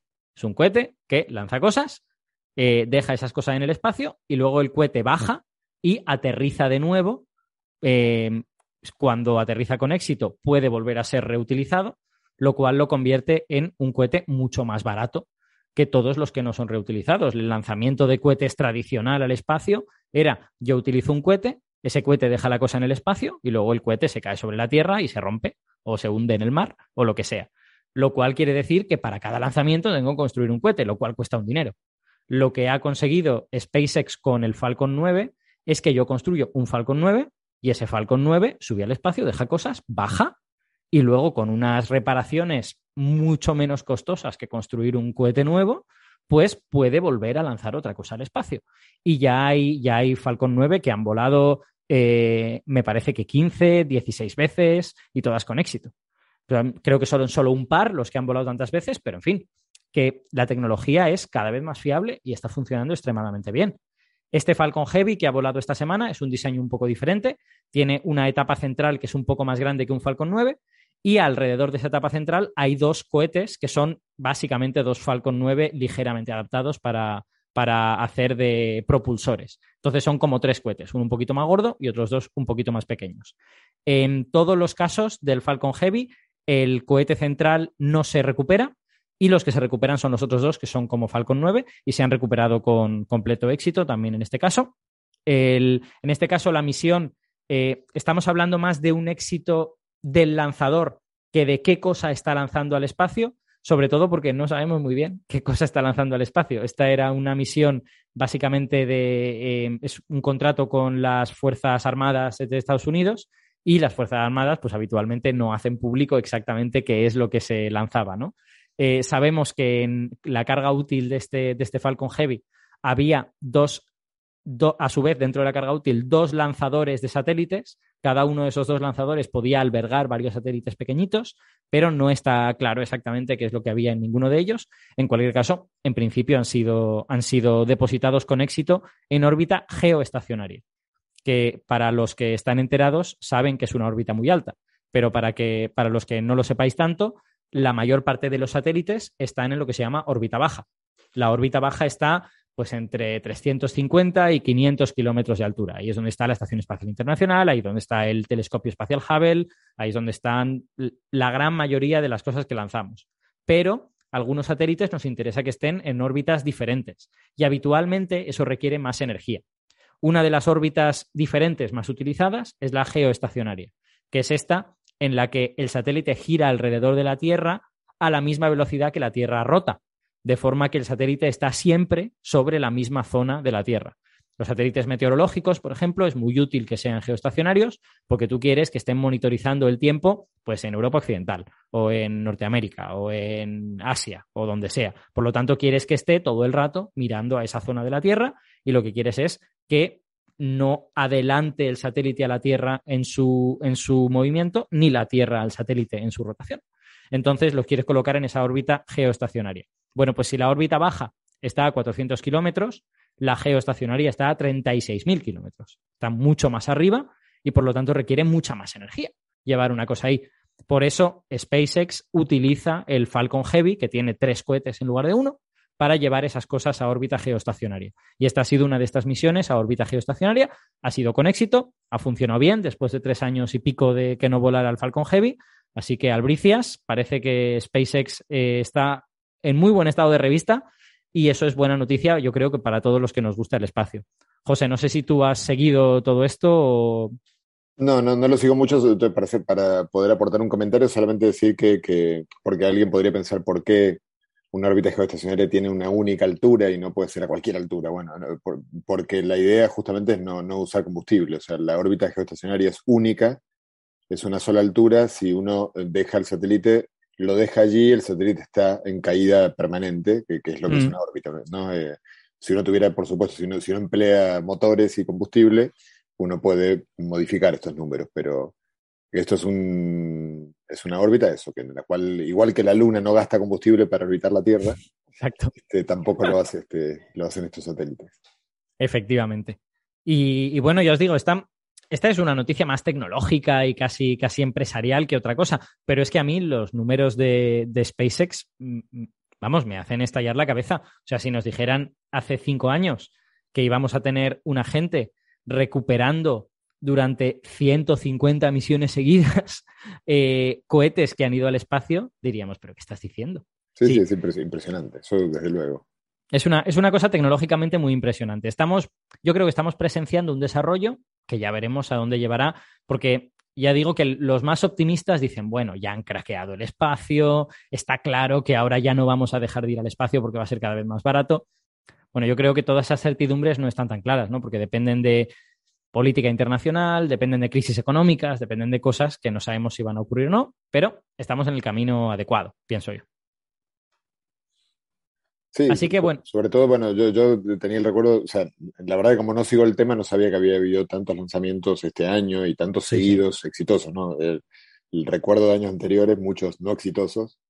Y claro, a la hora de pensar en mandar una misión con seres humanos, pues los no exitosos son muy, muy, este, uno tiene que asegurarse que no haya ninguna, prácticamente la probabilidad de no exitoso sea cero, si es posible, porque sí. si no, no nadie se va a subir allí. Es, extremadamente sorprendente. O sea, yo, sobre todo porque los que seguimos un poco el, mundo de la astronáutica, eh, tenemos al lanzador Soyuz como, vamos, el, el, sumum del éxito, ¿no? El Soyuz lleva funcionando desde los años 60 y sigue llevando a gente a la Estación Espacial Internacional. O sea, quiero decir, es, es fantástico. Y el hecho de que SpaceX ya le esté superando el número, pues la verdad es que nos dice que se ha abierto una etapa nueva, porque SpaceX lleva funcionando 10 años, digamos. No sé cuándo se lanzó el primer Falcon 9, pero debió de ser como en 2012, 2013 o algo por el estilo. Eh, entonces, bueno, eh, en, solo una década, SpaceX ya está superando en número a algo que era lo más exitoso de la historia de la astronáutica, ¿no? Entonces, bueno, claramente estamos en una nueva etapa. Y hablando de nueva etapa, hay otra noticia del espacio que tiene que ver con eh, el otro, del que casi nunca hablamos, bueno, en Coffee Break sí que se habla, eh, pero eh, el otro es China, claro. O sea, nosotros por nuestra ubicación geoestratégica en España o en Latinoamérica, que, son muchos de nuestros oyentes, solemos tener muy visibles los éxitos de Estados Unidos, ¿no? De la NASA o quizá de la ESA, porque la ESA también participa España, aunque, aunque la ESA suele tener una política de lanzamientos y de misiones un poco diferente a la de Estados Unidos, eh, y eso lo tenemos muy presente. Luego está Rusia, que sabemos que fue muy importante en la época soviética y que ha ido declinando un poquito, aunque sigue siendo importante, pero luego está el otro. Y el otro es China, ¿no? China lleva 10 años teniendo éxito en muchísimas de sus misiones, pero como son un poquito opacos en cuanto a la información, como no, toda la información sale de China y como no forma parte de nuestro bloque geoestratégico cultural o llamémosle como queramos, pues nos enteramos de la mitad de cosas de lo que China hace. Pero esta semana China ha completado su estación espacial. China ha completado la estación espacial Tiangong, que eh, tenía que tener tres módulos y ya tiene el tercer módulo.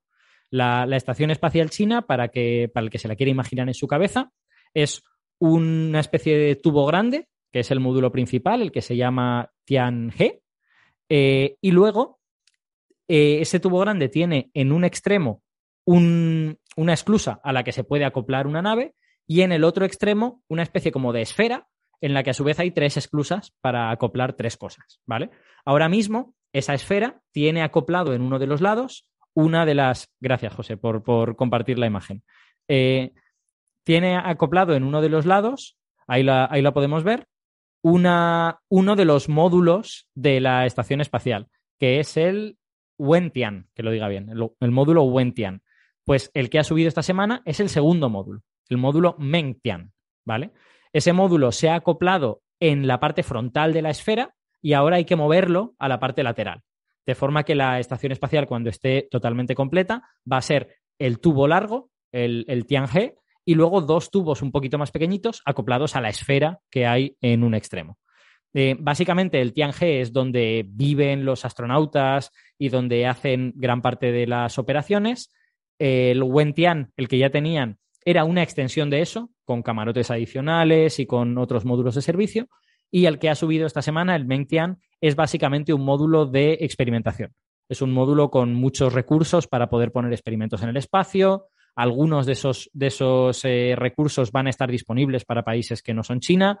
Ya sabéis que existe todo este eh, competición, en mi opinión, un poco infantil entre, entre, Estados Unidos y China, porque Estados Unidos no quiere que China triunfe, entonces nos negamos a hacer cosas con ella, y si nuestros aliados hacen cosas con China, nos enfadamos y tal y cual. Obviamente China no es eh, una hermanita de la caridad, es una dictadura, con lo que también hay que tener cuidado y no hay que decir que todo lo que hagan los chinos está bien, pero lo cierto es que toda cooperación internacional es buena entonces, si en esta estación espacial se pueden poner experimentos que sirvan para aumentar el conocimiento, yo por lo menos creo que es buena idea que, se haga. Siempre con cuidado, ¿no? O sea, claro, si China te dice, a cambio de poner tu experimento ahí, tú tienes que dejar de decir que en mi país debería haber democracia, pues a lo mejor no deberíamos decirle que sí.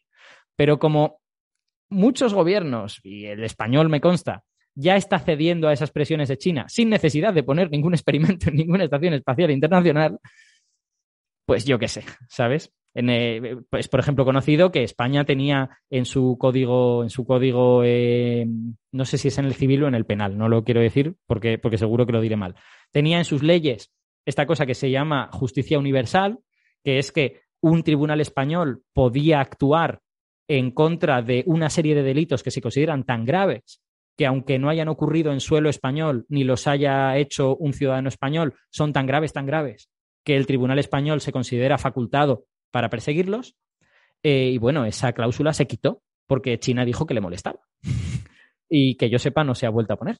Eh, es verdad que legalmente era como resbaladizo, en plan de usted desde Madrid me está diciendo que va a juzgar una cosa en Buenos Aires o en Tailandia, está loco, pero sí que es verdad que los delitos eran delitos muy graves, eran delitos extremadamente graves, y que no se ha quitado porque consideremos que no debemos excedernos legalmente, sino porque China nos dijo que lo quitáramos.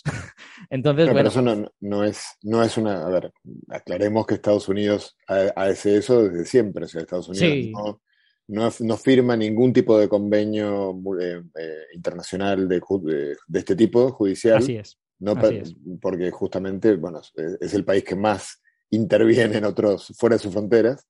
Y obviamente cualquier marín estadounidense, si supiera que puede terminar preso por lo que hace eh, allí fuera de sus fronteras, pues no, no sé, quizás diría, mira, yo no voy, que vaya otro. Eh, entonces Estados Unidos básicamente no se somete a ninguno de, mm. los, eh, convenios internacionales de justicia. Entonces, bueno, que China, a ver, que hay un hecho real en, el mundo, en, la realpolitik, que es que el, que el, que es poderoso es poderoso. Exacto. Y pone sus reglas. Pero bueno, yo creo que, que, para volver al tema que mencionabas, pues yo me puedo, me puedo tranquilamente quedar en el otro tema, pero eh, la, la, experiencia de colaboración científica, sobre todo en el siglo XX y XXI, ¿no? donde donde ya no alcanza con hacer un experimento sobre la, bueno, así, eh, en la mayor parte de los campos ya no alcanza con hacer un experimento de, mesa, hay que hacer experimentos muy complejos, caros eh, y que demandan colaboraciones que, en las que tiene que haber muchos actores. La verdad que ha sido tan, tan exitoso ese camino que, que, por supuesto sería una pena. Digamos, yo, yo, creo que, no sé, que yo creo que los chinos también comprenden eso y por supuesto que hmm. tienen vocación de liderazgo y, y, no sé, yo no sé en qué medida a veces las reacciones de opacidad esta que, tiene China en ciencia y tecnología, digamos, concretamente, no, hablemos de otros temas, eh, no es respuesta a, esta actitud que a veces tiene eh, normalmente Estados Unidos, más que creo que es el principal actor en esto, que es el de intentar impedir que China eh, participe de, ¿no? tiene un clarísimo temor a que China ocupe el lugar que hasta ahora ocupó Estados Unidos y entonces permanentemente presiona a todo el mundo para que China no sea parte, para que... Eh, entonces, finalmente, bueno, pues China lo hace solo, hace su propia estación espacial, que, que, en el fondo es una tontería, no somos una única especie, con los ojos más o menos rasgados somos la misma especie, entonces este, no tiene ningún sentido estar malgastando recursos para hacer las cosas por duplicado, en principio, a menos que sea por, una, por un buen motivo, pero no por, hmm. por un motivo infantil de yo no quiero participar, ni quiero ayudarlos, ni quiero que sepan hacerlo ellos. Está claro, en algún momento habría que tirar la toalla, pues está claro que China a esta altura ya es capaz de hacer cualquier cosa. Digamos. Hmm. Durante una época China estaba rezagado científicamente y tecnológicamente, pero ya no es el caso. Sí. Eh, parece, parece que le he querido arrear mucho a China porque estábamos hablando en este caso de China, pero José tiene toda la razón. ¿eh? Estados Unidos no está en el Tribunal Penal Internacional, para empezar, ¿no? O sea, y, y en tantísimas otras cosas que no está. Y, bueno, y estamos viendo lo que está pasando con Rusia, ¿no? O sea, quiero decir, Rusia pues ha decidido que un trozo de Ucrania es suyo y si hubiera podido se habría quedado con toda Ucrania. Yo siempre recuerdo la frase de Pompeyo el Grande en la época romana, hace más de dos mil años, cuando, cuando eh, pues él dirigía una especie como de contingente que iba por ahí eh, castigando a, los, a lo que ellos consideraban los enemigos de la República y todo esto, y alguien vino y le dijo, eso que está, usted haciendo es ilegal, eh, apelo a los tribunales, y Pompeyo el Grande dijo, deje usted de citar leyes a los que llevamos las espadas. Y yo creo que eso se sigue repitiendo una y otra vez, y los que llevan las espadas, pues las leyes les interesan, bueno, moderadamente, digamos, ¿no? Sí, a ver, para ser un poco, como hay, como hay eh, oyentes jóvenes, eh, digamos, creo que, no sé, cada vez es un poco menos, o yo tiendo a creer que la, arbitrariedad y los abusos de poder, en principio, son menores que antes, me parece. Sí. Yo, creo que la humanidad ha mejorado en ese sentido, pero, que es un camino que no hemos terminado de recorrer todavía. No, claro, Pero bueno, hoy nos llama la atención, o sea, terminando quizás este tema, ¿no? Pero el, conflicto, mm. la invasión de Rusia y Ucrania, que, se, eh, hoy nos llama la atención. Y hay que recordar que hace no muchos años, no muchas décadas, eh, eran permanentes las invasiones de potencias que, bueno, porque puedo lo hago y punto. o Sí, o se consideraba, o se consideraba una forma más de dirimir conflictos internacionales. Bueno, pues esta es una de las herramientas que tengo para dirimir un conflicto, ¿no? Hoy en día se considera una herramienta ilícita, ¿no? Mientras que en otra época no era, no era así. Claro. En fin, volviendo, volviendo al asunto de la Estación Espacial China, yo creo que es muy buena noticia ¿no? que, hayan completado ya la Estación Espacial. Además, China está acumulando, igual que SpaceX, un montón de éxitos, uno detrás del otro. Su exploración de la Luna está siendo pionera. Son ahora mismo el, país más interesado en la Luna, a pesar de que se hable mucho del programa tripulado estadounidense, que ya veremos cuándo tendrá éxito. Esperemos que sea o sea, no será en 2024 que ellos dicen, porque parece imposible, será en 2026, 2027 cuando sea, pero China con su eh, programa robótico está teniendo mucho éxito, ya ha traído muestras de la Luna, ya por primera vez ha puesto un robot en la cara oculta de la Luna y ha tenido que poner un repetidor al otro lado de la Luna para que ese robot se comunique con el repetidor y nos mande la señal a la Tierra. O sea, ha hecho una serie de cosas que son importantes, ¿no? Y yo creo que es muy buena noticia que China avance en este sentido, sobre todo si sirve también para que se abra internacionalmente y para que cada vez más gente colabore con China y seguro que eso ayudará a que el país vaya virando un poco hacia más libertades, que al final es lo que muchos chinos quieren. Yo tengo uno de mis mejores amigos, trabaja en China, trabaja en Shanghai, él tiene amigos chinos y la gente joven en China no está particularmente contenta con que haya una dictadura. Lo que pasa es que, bueno, dicen que esto es un proceso y que eventualmente mejorará. Eh, bueno, pues eso, que, muy bien por China, bravo por, la Estación Espacial Tiangong y que ojalá se empiece a llenar de experimentos cuanto antes ese módulo. Antes habrá que colocarlo en el sitio porque está, está todavía en el puerto en el, que ha, en el que ha atracado. Hay que moverlo con un brazo robótico y ponerlo en el otro puerto. Y en el momento en que esté libre ya ese puerto, pues empezarán a llegar otras naves con más, con más astronautas Está previsto que este año haya por primera vez seis astronautas chinos en la estación espacial. Será la primera vez que hay tantos ciudadanos chinos en el espacio a la vez, con lo que otro hito más para, China. Y yo creo que, vamos, que todo esto son buenas noticias porque quiere decir que el espacio está siendo cada vez más activo y no es en un contexto de conflicto eh, explícito. En los años 60 había una guerra fría, digamos. Ahora hay un nos llevamos mal, hay, un, hay tensiones, pero no es lo mismo que lo que había entre la Unión Soviética y Estados Unidos, al menos en mi opinión. Entonces, creo que que el espacio se esté activando en un contexto de no necesariamente conflicto bélico es buena noticia. Sí, sí. Porque lo que al final, quiero decir, a todos nos parece fabuloso lo que ocurrió en la carrera espacial en el siglo XX, o sea, tanto Gagarin como eh, Neil Armstrong en la Luna, pero todo aquello ocurrió porque había dos bloques que se llevaban muy mal y que querían demostrar yo soy más mejor que el otro, ¿no? Ahora eso también está, pero está en, como decías tú, José, en un contexto un poquito más eh, calmado, ¿no? De alguna forma. Estamos, estamos la, humanidad poquito a poco yendo hacia relaciones, yo creo, un poquito eh, menos hostiles, aunque siga, siga habiendo animadversiones y cosas, ¿no? Lo increíble es que eh, con, esa tensión, ese conflicto, China se haya sumado a, todo este engaño de la NASA de que la Tierra es esférica, estas cosas. sí, efectivamente, cuando podrían ser, cuando podrían llevar la bandera de la verdad, ¿no? Y demostrar que la NASA nos engaña, ¿no? Desde hace años. increíble, que, digo, compiten en todo salvo en eso. Así que amigos terraplanistas, quédense tranquilos. el complot sigue.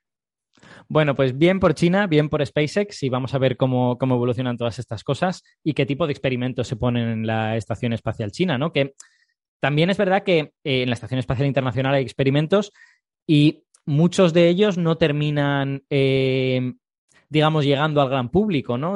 o se consideran experimentos pequeñitos, de, importancia menor, o no se habla mucho de ellos. Y, y, yo creo que es un error, ¿no? Porque son experimentos únicos que solo se pueden hacer en esos sitios y hay que hablar más de ellos. Tenemos a Ángel pidiendo entrar, así que vamos a ver si le podemos incorporar.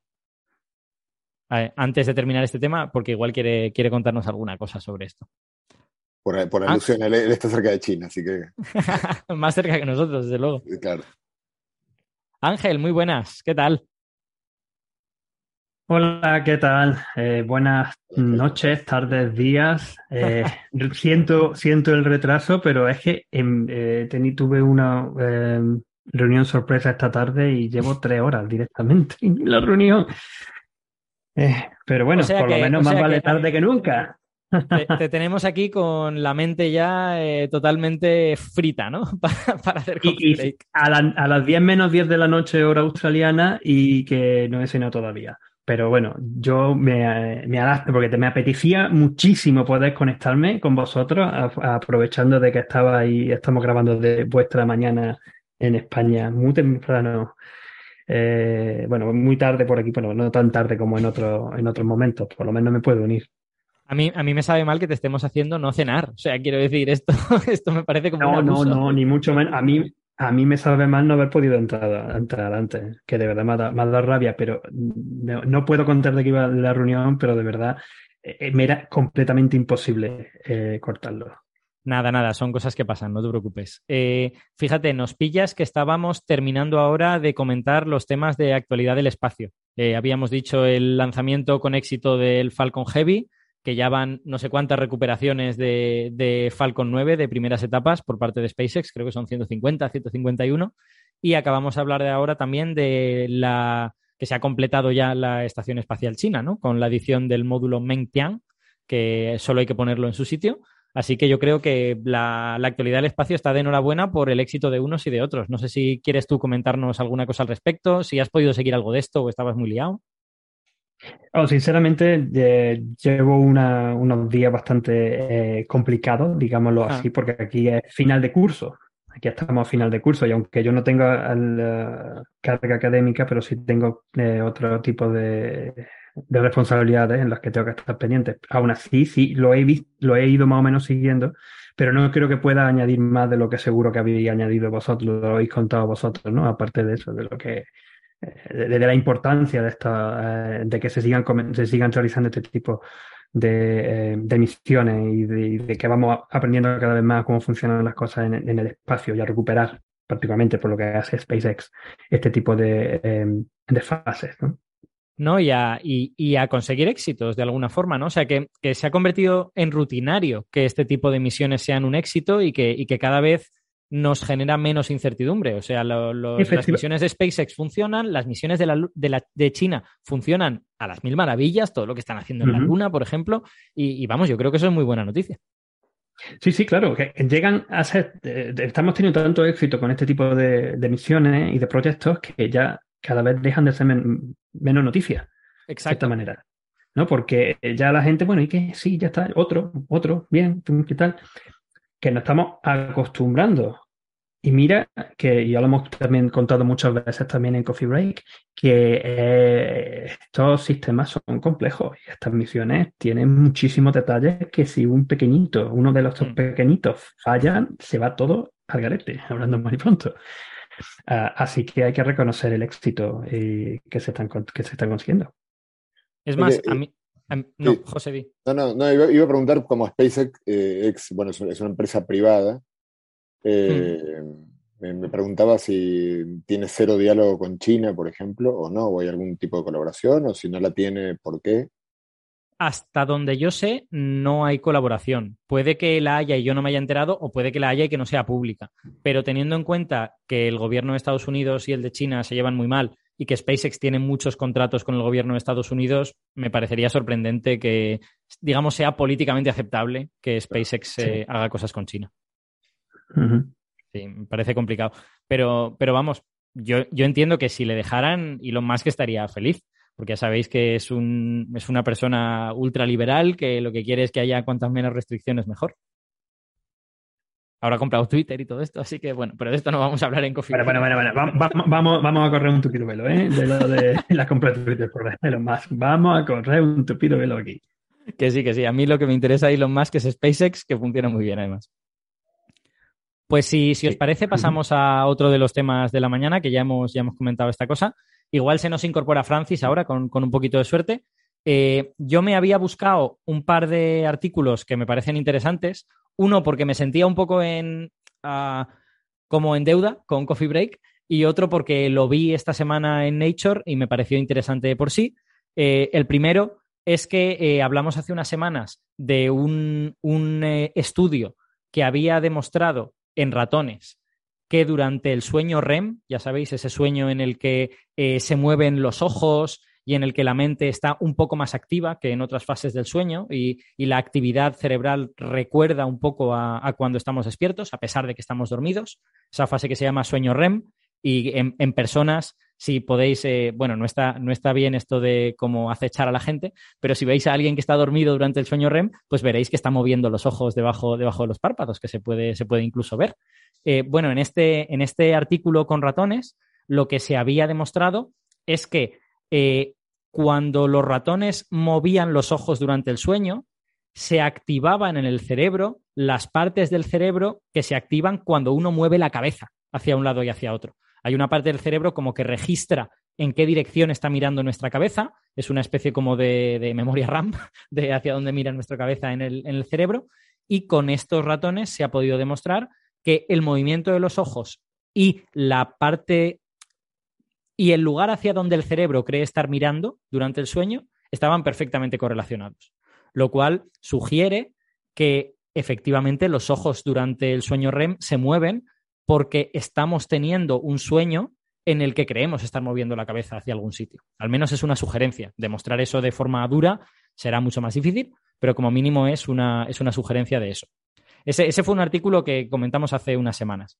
Eh, y es, yo, no, sé lo, seguí, lo, sé, no, no, no, yo lo, lo seguí, lo escuché, como lo escucho prácticamente toda la semana, y la, mm. la, verdad que me resultó bastante, bastante curioso también todo, todo lo que estuviste contando. Eh, no sé hasta qué punto puede ser completamente, esto lo digo desde la total ignorancia del, del astrónomo que soy, ¿no? Y que de estos temas no controlo nada, ¿no? Pero simplemente por la curiosidad que me lleva a intentar saber un poco sobre ello. Estás, eh, estás pero, hablando pero, con pero, un divulgador que en realidad sabe muy poco de, de, muchas cosas, porque se lee un artículo, lo cuenta y luego pasa al siguiente. Bueno, pero, pero por lo menos te has leído seguro el, el, artículo con mucho más que detalle que yo, que yo lo que he hecho es escucharte y leer, leer alguna cosita más por, simplemente porque me llaman la atención. Ah. Eh, y lo que quería decir, espérate que ahora me has cortado y se, se me ha ido el hilo. Ay, perdón. Eh, no, lo que quería decir es que, claro, el, es, es, esa sugerencia de que en verdad está, cuando estamos teniendo el sueño REM, el, los ojos mirando a un sitio a otro, sí. que pueden ser eso, que estén como si en el sueño están simplemente movi moviéndote de un lado a otro y moviendo la cabeza. Uh -huh. a, a, a, no sé hasta qué punto podría ser completamente así, dado que parece ser, ¿no? Que el movimiento es súper rápido de los ojos. Sí. No es, sí. un, no es una cosa que sea que miro para acá, te esperas y miras para el otro lado, sino una cosa súper rápida. También quizás es por, de nuevo, de la ignorancia, lo digo, eh, que tenga algo que ver con la manera en la que funcionan los sueños, ¿no? O la manera en la que, que quizás, digámoslo de una manera física, los físicos, ¿no? De que el tiempo pasa de una forma distinta dentro de los sueños, nosotros luego lo interpretamos de otra manera, simplemente, bueno, la, la, esa cosa tan rara, ¿no? De, de, de, de estar ahí, ¿no? Dentro del sueño. Pues fíjate, no tengo sé. buenas noticias para ti, porque eh, aunque eso no está establecido, porque quiero decir, eh, no sabemos si los ratones sueñan. ¿Vale? Sabemos que eh, le suceden toda una serie de cosas que son análogas a las que le ocurren a los humanos. Y cuando le preguntas a un humano en esa situación, te dice, sí, he soñado, ¿vale? Pero al ratón no le podemos preguntar. Entonces, eso no lo sabemos exactamente. Pero lo que sí podemos ver es comparar eh, la actividad del ratón cuando está despierto y esta especie de pseudoactividad que ocurre durante el sueño REM y que recuerda a la, a la actividad cuando está despierto. Y lo que nos damos cuenta es que todo es más rápido en el sueño REM. Los movimientos de los ojos son más rápidos, los movimientos que registra esta parte del cerebro que, dice hacia dónde estamos mirando también son más rápidos. O sea que sí hay una cierta sensación de que es la vigilia, pero a cámara rápida, lo que, lo que está ocurriendo durante el sueño REM. Ahora, demostrar que eso es cognitivamente así y que efectivamente el sueño es una especie de realidad a cámara rápida, eso es totalmente distinto y mucho más difícil de hacer y no se ha hecho, hasta donde yo sé. Pero digamos que hay indicaciones que van en esa dirección. Y en este paper lo, lo dicen explícitamente porque hacen la comparación. Qué, qué, qué curioso, ¿eh? Qué coste que no me había leído el paper. es, no, es que hacen un muy buen trabajo en el paper, porque claro, tú, si solo ves al ratón cuando está durmiendo, vas a ver una serie de cosas que te resultan difíciles de interpretar. Tú lo que necesitas mm. es comparar eso con una situación que dominas mucho mejor, que es cuando el ratón está despierto. Cuando el ratón está despierto, tú puedes ver hacia dónde está mirando la cabeza, puedes ver si está activo o no activo, puedes ver si está interesado por algo o no. Entonces, eh, en realidad, la mitad del paper era esto es lo que pasa cuando está despierto y la otra mitad es ahora vamos a ver el sueño REM y vamos a comparar y ver lo que ocurre. Y una de las cosas que encontraban, que era muy pequeñito, era un, comentario relativamente breve, era esto de que todo ocurría como más rápido, ¿no? Era análogo, pero a cámara rápida. Sí, la, la verdad que es algo interesante, ¿no? Eh, es muy guay. Para pensar, ¿no? Es lo que ya, ya, ya es muy guay, ¿no? En, en ese sentido, ¿no?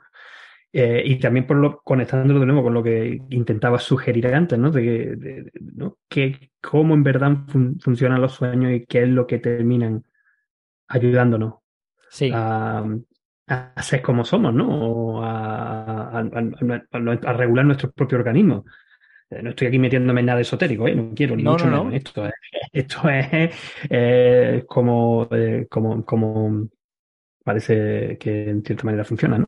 Es, es, bien conocido que la fase REM en, en mamíferos y en aves está súper bien demostrado, en otros, en otros animales se está empezando a parece que hemos perdido a Alberto, pero esperemos que pueda, pueda volver en, en, un momento. Sí, yo, yo, me estaba acordando de, eh, bueno, lamentablemente antes hablabais de, que todos somos especialistas en algo y por lo tanto de todo el resto básicamente somos ignorantes. Entonces no me acuerdo mucha la nomenclatura técnica, pero cuando en 2014 le dieron el premio Nobel a, a, los Moser, eh, que habían identificado lo que, lo que coloquialmente se llama el GPS cerebral, que vieron que en, rato, en ratones justamente, eh, me acuerdo que me impactó mucho respecto de, lo que decía Alberto, de si sueñan o no los ratones. O sea, yo creo que tenemos fuertes evidencias de que, algo muy parecido a lo que llamamos sueño sí que ocurre en ellos. Y me acuerdo, digamos, aunque no me acuerdo los detalles técnicos, sí que cuando ellos lo que hacían era activar, eh, conectarle a los ratones son algo eh, digamos, en, tejidos muy interiores de la corteza cerebral y veían que el ratón puesto en una, en una, habitación totalmente simétrica, en la cual no tenía ninguna referencia de nada, y empezaba a recorrer en forma random la habitación, este, y entonces iban viendo que el ratón se activaban partes del cerebro, es lo que detectaron, ¿no? Que, o sea, por eso ganaron el premio Nobel, tenían partes del cerebro que se iban activando, que mostraban claras evidencias de cómo el ratón eh, identificaba el espacio en el que estaba para moverse, para luego, eh, el tipo de cosas que uno hace automáticamente cuando uno entra en una habitación, saber si es grande, profunda, si, si uno no puede ponerse a caminar sin chocarse con la pared que está enfrente, o sea, cómo uno es una rápida cartografía, digamos, del, terreno en el que se va a mover.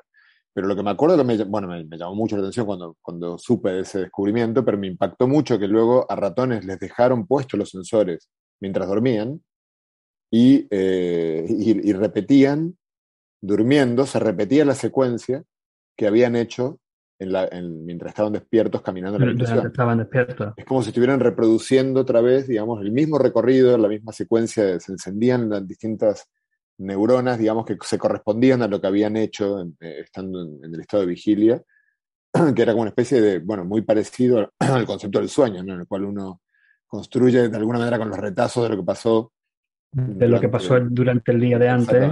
Eh, uno, e intentar afianzar cierto conocimiento, guardar algunos recuerdos, ¿no? que es lo que parece que también ocurre durante esta, esta fase. A ver pues, si, Alberto, si Alberto está, o sea, yo lo que estaba mirando me llamó, bueno, yo es que soy me parece eh, sorprendente, o sea, ignoro todo sobre esto y la verdad que desconocía, este, este experimento me parece una locura, o sea, que puedan detectarse en arañas, es, eh, es, que hasta... hasta sí, desde luego, es lo que queremos escuchar, lo que no quiere contar Alberto en este sentido.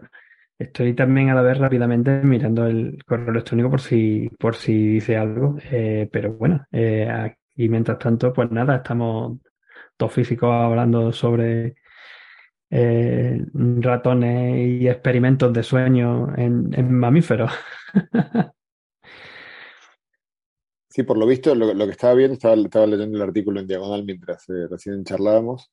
Este, y, claro, ahí, ahí, ahí viene Alberto. Este, hay em, dentro de los, creo que son treinta y pico de, de, linajes evolutivos que dieron lugar a ojos. Una de las preguntas, ahí está Alberto, nuevamente. Bueno, ya, ya discutimos el paper y ya está.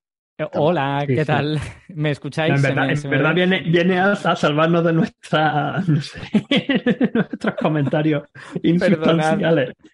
Ha sido. Ha sido pero bueno, por lo menos.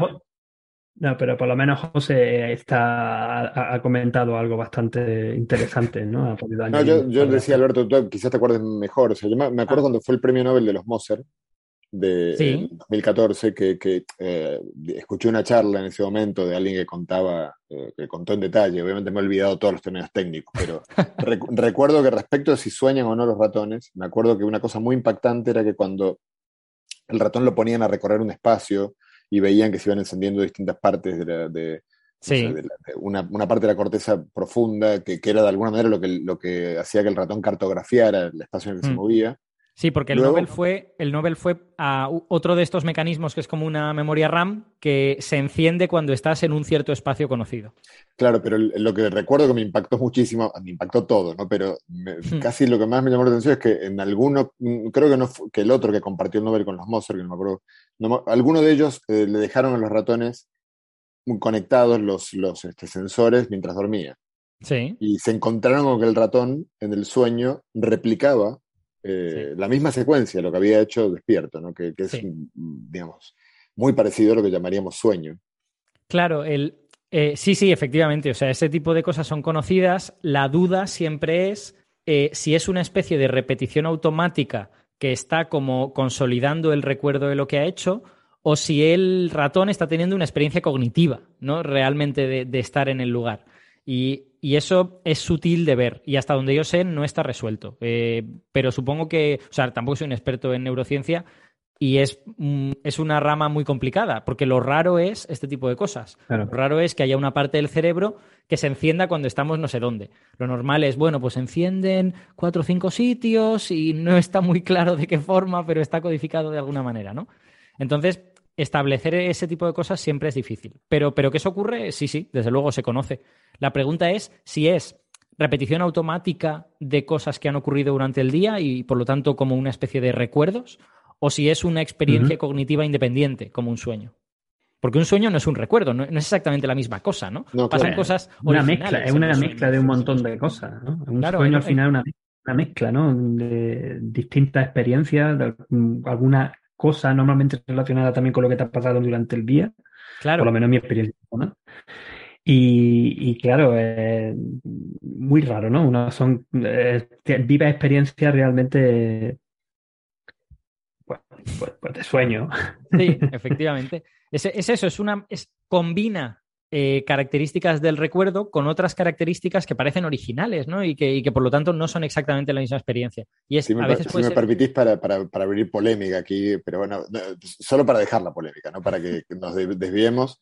Yo creo que el sueño, si hablamos, antes hablamos de la, de la ciencia experimental, cuando uno hace un experimento y los resultados marcan algo, le guste o no le guste, a mí me parece que los sueños son la prueba más impactante de que algo así como el inconsciente, que fue este concepto que Freud eh, introdujo hace más de un siglo, hay, ¿no? Porque estamos dormidos, eh, estamos en un estado en el que claramente no, no eh, el cerebro, bueno, la, conciencia está, por así decirlo, apagada, digamos, y sin embargo, nuestro cerebro solo está armando historias que evidentemente están hechas en parte de recuerdos pero todos los que hemos tenido un sueño, digamos, sabemos que no es el recuerdo, no es la repetición, es una resignificación que, en muchísimas ocasiones, eh, bueno, muy pocas veces lo recordamos bien, pero cuando lo recordamos muchas veces tiene, tiene un sentido. O sea, hmm.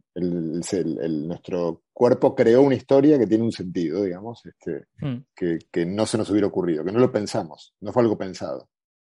Sí, yo creo que, claro, si tuviéramos a un experto en esto, nos podría ofrecer todas las sutilezas en ese sentido Creo que la... porque yo por lo menos estoy de tertuliano total, ¿eh? Porque yo, insisto y quiero recordar, por favor, lo digo a todos nuestros oyentes, yo no tengo ni idea. Yo lo único que estoy es dando, pues, eh, pues, participando eh, muy alegremente en este tipo de conversación. Perdón, no, yo, yo creo que los tres aquí presentes, que los tres somos físicos, desde luego no podemos sentar cátedra sobre neurociencia en ningún caso.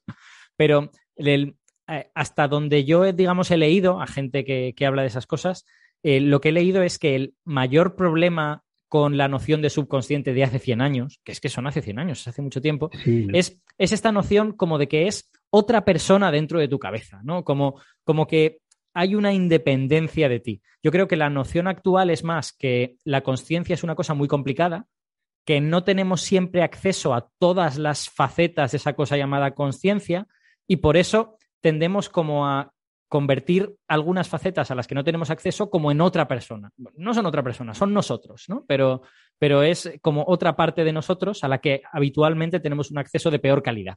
No, no, claro, no, no, no es otra persona, desde luego, y también es mm. obvio que Freud desde hace ciento y pico de años, eh, en fin, todavía se estaba empezando a descubrir eh, Ramón y Cajal el, papel de la neurona, o sea, por supuesto que es muy preliminar pero a mí me parece que el, gran resultado que, yo creo que sigue, que teniendo vigencia hoy, es que no nos gobernamos, que es un golpe muy duro a la, autoestima de nuestra especie.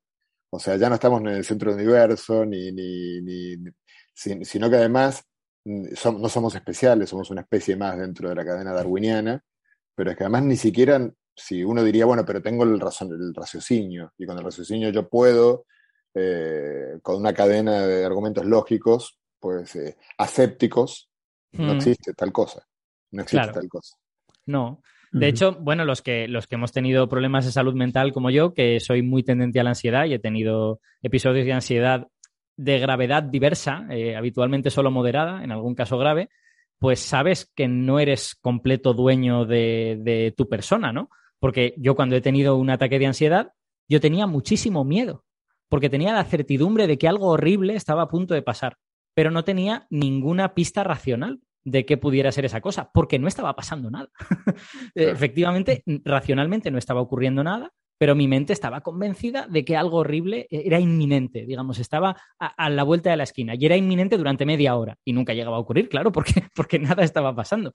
Entonces, ese control que tú dices, pues bueno, tenemos un cierto control, pero no tenemos todo el control. Hay veces que algunos mecanismos de nuestra cabeza, de estos a los que tenemos un, no un acceso directo, pues pueden, eh, pueden tomar el control, en cierta manera, Claro. o justo, el, fuertes. justo el- el sueño es, un- es el espacio, bueno, por eso a Freud le interesó, porque es el espacio en el cual eh, más claramente no tienes, con- tú no eliges lo que sueñas, ¿no? Entonces, Sí, este, es como, está, está hablando una parte de ti que no es la que está hablando ahora. Sí. La que entonces, no hablan. Ujú, Sí. Efectivamente. Salvo, salvo los, los afortunados que, que tienen sueños de estos lúcidos en los que pueden elegir cosas, ¿no? Que hay gente que ha desarrollado un poco esa capacidad.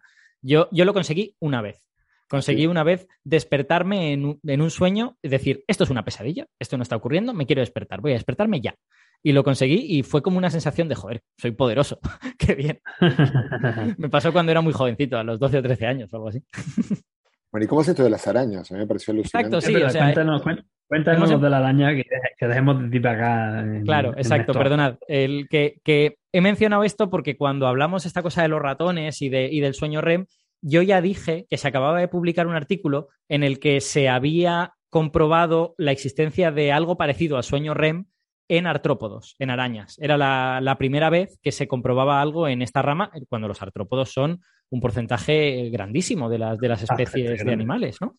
Entonces, eh, esto es un, es un artículo muy breve, de, de tres paginitas, que se ha hecho con una, a- con una araña de estas que eh, todo el mundo habrá visto, estas arañas que no hacen telas, pero que van como andando por las paredes y pegan saltitos, y son cazadores que, que cazan por emboscada, porque se pueden esconder en un sitio, se van acercando y ¡pam! pegan un salto y, y cazan a su presa, ¿no? Se llaman saltícidos, ¿Cómo? estas ¿Cómo se llaman este, este tipo de arañas? saltícidos. Eh, La, la familia es Salticidae. ¿Vale? ¿Y, y por, dónde se, por dónde se encuentran? ¿Están en todo el mundo o solamente están en algún sitio? No, lo- Mm, no te, no quiero meter la pata, pero eh, yo he visto artículos de prácticamente todo el mundo. O sea, en América hay, en Australia hay, en, en Eurasia también hay. O sea, debe de ser como, como muchos artrópodos muy exitosos, todas partes menos la Antártida. Ya, la- yo simplemente preguntaba, ¿no? Porque ya, ya sabéis que aquí en Australia tenemos fama de, Sí, de, de arañita simpática que, bueno, desde la Hasman, que no es, muy, muy escandalosa, porque es grandecita, la palma de la mano, mamá, y te la encuentras a veces en las habitaciones ahí, pero no te hace nada, esa se va. o pero luego tienes la famosa, la, la redback o la funnel web, que son de las arañas más peligrosas del mundo, ¿no? Y que son súper chiquititas, verdad, son pequeñitas, hay que tener cuidado con ellas. Pues mira, lo estoy mirando en Wikipedia, que es eh, nuestro Señor y Salvador, y lo que veo es que eh, los altícidos están efectivamente en todo el mundo, menos en el interior de Groenlandia y algunas islas muy septentrionales de Canadá. O sea que básicamente menos en las zonas de, fuertemente Polares. polares. Porque, digamos, están también en la costa de Groenlandia, es altícidos en la costa de Groenlandia. O sea que, vamos, todo el mundo. Viven. Es que es un, es, es un grupo muy, muy exitoso. Además, es un grupo de arácnidos relativamente eh, derivado en el sentido de que ya sabéis que la mayor parte de arañas tienen ocho ojos. En el caso de los saltícidos, tienen dos ojos principales que están en la parte delantera de la cabeza y que son los que les sirven para localizar a las presas, y luego tienen cuatro ojos secundarios en la, en la parte lateral de la cabeza. Y hay otros dos ojos que están súper atrofiados en la mayor parte de especies y que, bueno, siguen siendo ojos, siguen estando ahí, pero, pero ya, no, ya no son tan útiles como, como eran porque no les hacen falta. Es que se han convertido en, en cazadores binoculares, se han convertido en cazadores que utilizan sus dos ojos grandes para localizar a las presas. Y esto forma parte del paper que, que, que, quiero contar. O sea, no es, no es información random, sino que es información que nos va a ser útil para lo que estamos viendo. Porque eh, el problema de localizar sueño REM en artrópodos es el siguiente. Eh, hay varias maneras de localizar este sueño REM. Una de ellas sería hacerles un electroencefalograma, ¿vale? Ver cómo es sus ondas cerebrales durante el día, ver cómo es cuando están, iba a decir durmiendo, pero es curioso porque establecer que un artrópodo duerme tampoco es trivial. ¿Cómo sabes si un artrópodo eso, está durmiendo? Eso era, eh, eh, iba a ser precisamente una de mis preguntas. ¿Cómo se sabe que el bicho este está durmiendo? Claro. Porque ya no es tan trivial como en el ratón o como un mamífero como nosotros, ¿no? Porque un, cómo duermen las arañas. Efectivamente. De hecho, bueno, nosotros estamos acostumbrados a vertebrados, sobre todo a amniotas, que tenemos párpados y por lo tanto podemos ver si cerramos los ojos y estamos durmiendo.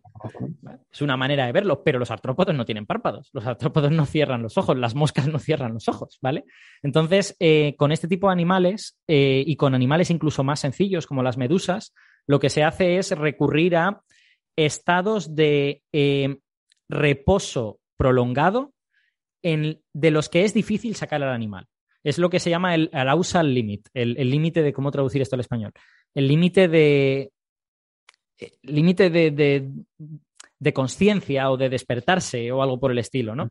Tú cuando estás, cuando no estás dormido, si a ti te tocan, tú dices, hey, me has tocado, y te mueves, reaccionas. Pero cuando estás dormido, si no te tocan muy fuerte, pues igual no te enteras, porque, porque tienes este límite de la reacción bajado, ¿no? Eh, o, o, subido, si quieres. Eh, hace falta un estímulo más fuerte para, para darte cuenta. Pues este es estos son el tipo de, eh, pistas que se utilizan para establecer lo que se llama estados tipo sueño en este tipo de animales. Eh, la gente es tan eh, prudente que ni siquiera se atreve a hablar de que están durmiendo. Se habla de que tienen estados tipo sueño, ¿no? De alguna forma.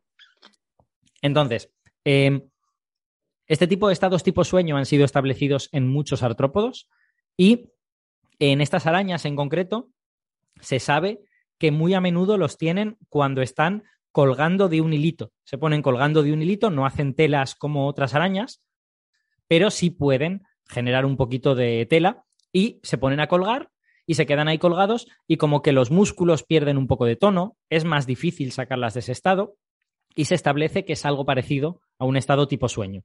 En concreto, en los adultos de, de la especie que se ha analizado, que os la puedo decir, la especie es eh, Ebarca arcuata, ¿vale? Eh, los adultos de esa especie duermen, duermen entre comillas, de muchas maneras diferentes. Algunos duermen eh, simplemente de pie, otros duermen colgados de algún sitio y otros duermen también colgaditos de un hilo. Pero los, las crías, los, los juveniles, duermen siempre colgados de un hilo, ¿vale? Entonces, dicho todo esto, ¿cómo narices se establece si tienen sueño REM o si tienen otro tipo de sueño? Perdonad, ahí como estoy.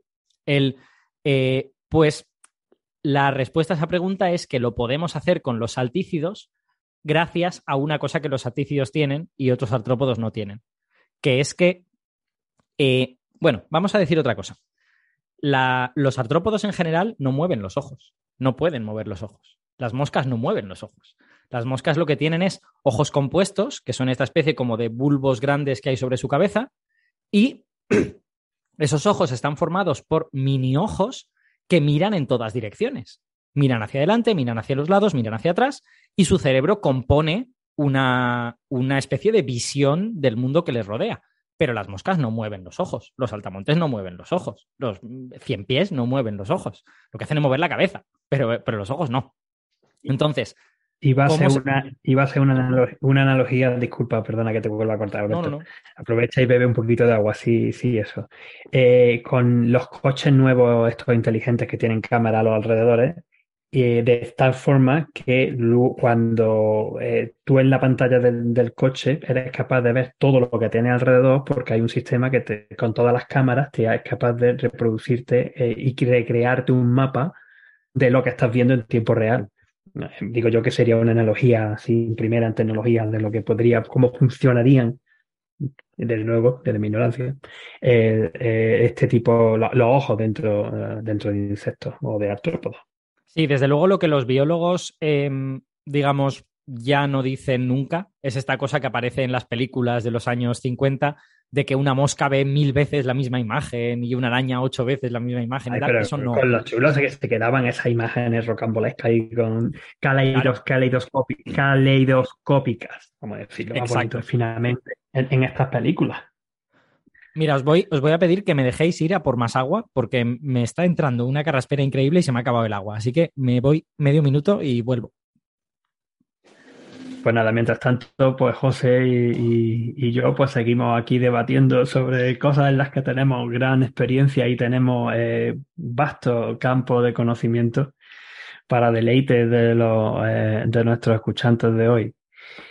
Em, ¿qué te parece, José, todo, No, yo todo le- esto? ¿no? digamos, solo, araña. sol- solo comentaría eh, para, para ganar 30 segundos que es muy, muy impresionante a, a nivel de, de- de la, de la teoría de la evolución.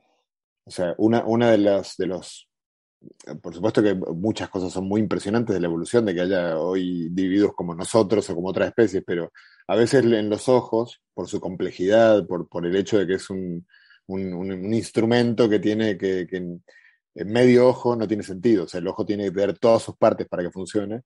Este, entonces eh, es una, como- bueno, un- uno se, se plantea como una gran pregunta, cómo, cómo se evo- evoluciona al ojo completo. Y hay que recordar que esto es muy impresionante, que hay muchas formas de ojos en la naturaleza. Por ejemplo, esta, ¿no? que, que- que la verdad que yo eh, no, no lo había pensado demasiado, ¿no? De que esta- estas formas de ojos que no se mueven.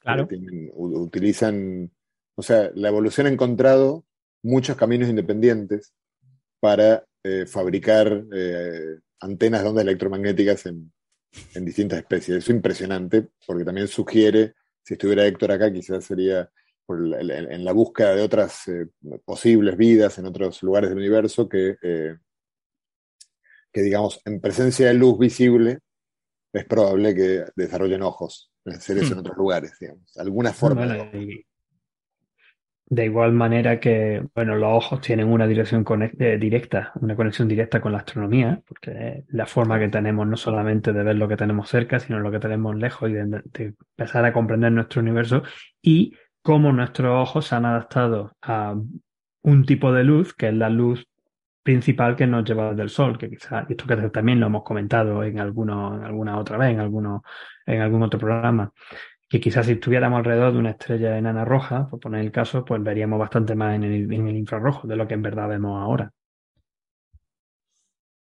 Pues sí, eh, perdonad por la, por la interrupción, pero es que de verdad mm, se- me estaba yendo la garganta a la porra y necesitaba beber un poquito. No, no te preocupes, hoy estamos todos interrumpiendo y haciendo tal, entre, en fin. ¿Puede ser el programa de Coffee Break con más imprevistos de la historia? Es posible que sí.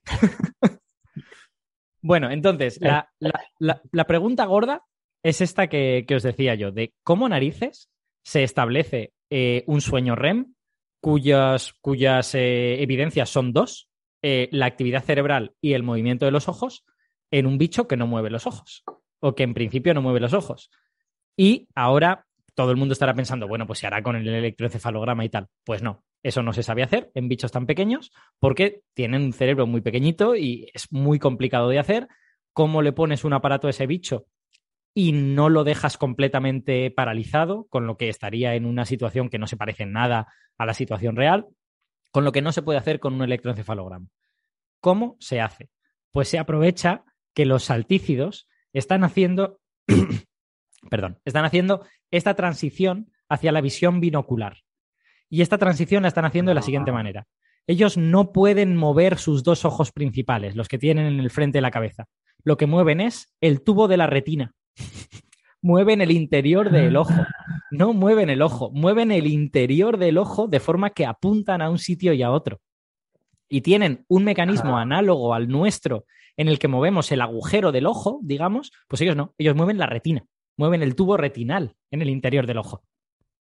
Entonces, eh, en las arañas adultas eso no se puede ver porque las arañas tienen pigmentación, pero en los juveniles, los juveniles tienen la piel translúcida y puedes observar el movimiento del tubo retinal en una araña que tiene unos días o unas, o unas semanas de vida. Y así es como han hecho este artículo.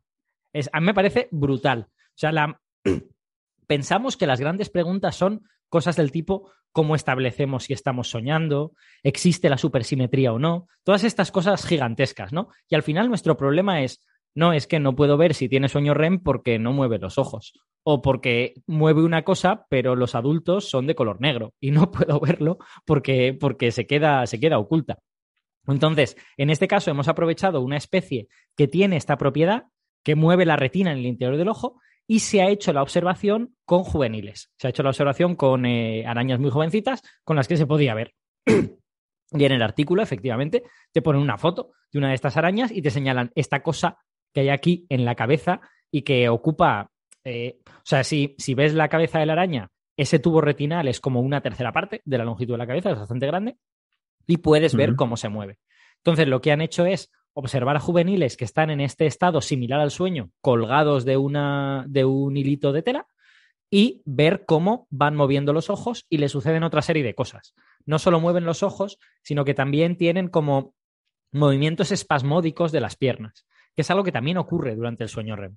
No es uno de los rasgos principales del sueño REM, pero durante el sueño REM nos movemos un poquito. Hacemos como movimientos de las manos, de los, de los brazos, algunas personas se mueven mogollón durante el sueño REM, pero es una minoría. La gran mayoría se mueven quizás solo un poquito y en ratones también pasa lo mismo. Mueven un poquito las patas, mueven, mueven un poquito la cola. Y estas arañas se observa exactamente eso. Lo que han hecho es monitorizarlas durante las 12 horas de sueño y lo que han visto es que hay periodos en los que a la vez se mueven estos tubos retinales y se mueven también las patas como con estos movimientos un poquito espasmódicos. Y además han sido capaces de distinguir movimientos mucho más coordinados de este tipo de movimientos espasmódicos, porque a veces la araña se despierta y se pone a hacer cosas, como limpiarse hmm. o, o, recolocarse o algo por el estilo. Y son capaces de distinguir entre estos dos tipos de movimiento y ver que durante el sueño tienen unas fases, que os puedo decir cuánto duran, déjame que mire, que mire los numeritos. lo que tienen es que estos, estos periodos de movimiento de, las, de los tubos retinales duran de media unos 77 segundos, un poquito más de un minuto. Y entre ellos el espacio que hay es de, a ver, déjame que lo mire, 17 minutos. Con lo que cada cuarto de hora más o menos se pasan un minutito en esta especie de estado de sueño REM. Y se observa otra cosa que también se ve en mamíferos, que es que a medida que avanza la noche, se espacian más esos sueños REM y son un poquito más largos también. Con lo que, fíjate qué cantidad de, evidencia estamos teniendo que relaciona a estas arañas con lo que estamos viendo en mamíferos, básicamente, que están evolutivamente súper lejos unos de otros. Por supuesto. Por supuesto. Y, y, esta araña, o sea, en verdad también duerme un montón, ¿no? Porque si dices que hay unas 12 horas de sueño al día. La verdad es que a mí también me parece mucho. No, no puedo dar respuesta a esa pregunta. Cuando lo leí dije, ostras, sí que duermen, ¿no? Las arañas para ser animales tan chiquitines. Pero igual es que son muy eficientes mm. cazando y tampoco necesitan gastar más energía. No sé, a mí me, ha parecido curioso. Yo digo, bueno, una araña, pues, no sé, dormirá mucho, en mucho no dormirá. Pues fíjate, si te pasa la mitad del día durmiendo, pues estamos, vamos, casi un koala. Efectivamente. Pues no sé, a mí, a mí este artículo me ha gustado por, sobre todo por la sensación de este asunto del sueño REM es algo heredado del antepasado común de todos los animales o es más bien algo a lo que todos los animales que generan un sistema nervioso central tienden, de alguna forma, porque es necesario. Porque el antepasado común de eh, arañas y ratones o personas es algo parecido a una medusa. O sea, no es, eso, eso tiene que ser algo bastante, bastante primitivo. Es muy primitivo y eh, ahora no quiero afirmarlo y meter la pata, pero yo creo que el antepasado común no tenía sistema nervioso central. No tenía cerebro, digamos. El sistema nervioso central creo que ha evolucionado de forma, independiente, en las dos grandes ramas, la que lleva a los vertebrados y la que lleva a los artrópodos, que son las dos grandes ramas de los animales. Entonces, eh, sería interesante establecer esto para saber si el el propio sueño se sabe que es anterior a la separación de esas dos grandes ramas, porque hay medusas que tienen estados similares al sueño, como estos que he descrito. Y eso, eso está descrito desde el año 2017. Esto de todas formas a mí también me deja totalmente fuera de juego. Eso de que pueden decir que las medusas sueñan. Esto parece como un, no sé, empieza. No, no, cuidado. Las medusas duermen. Sueñan es otra cosa. O sea, tienen estados similares al sueño, pero no se ha establecido algo similar a sueño REM en medusas, ¿eh? Eso no, que yo sepa. Duermen. Duermen. Ya, pero lo, yo lo del sueño, lo del, eh, eh, era por lo de la. Eh, perdón, lo, he intentado, he intentado hacer una gracia que no me ha terminado saliendo bien, así estoy ya después hoy. lo de aquel famoso anuncio de sueña en las nubes o algo así, esto, una cosa así. Por, por, eso, ¿no? Porque decís, pensás, que una medusa, incluso que, esté, que llegue a estar durmiendo, eh, a, mí me parece una cosa rarísima.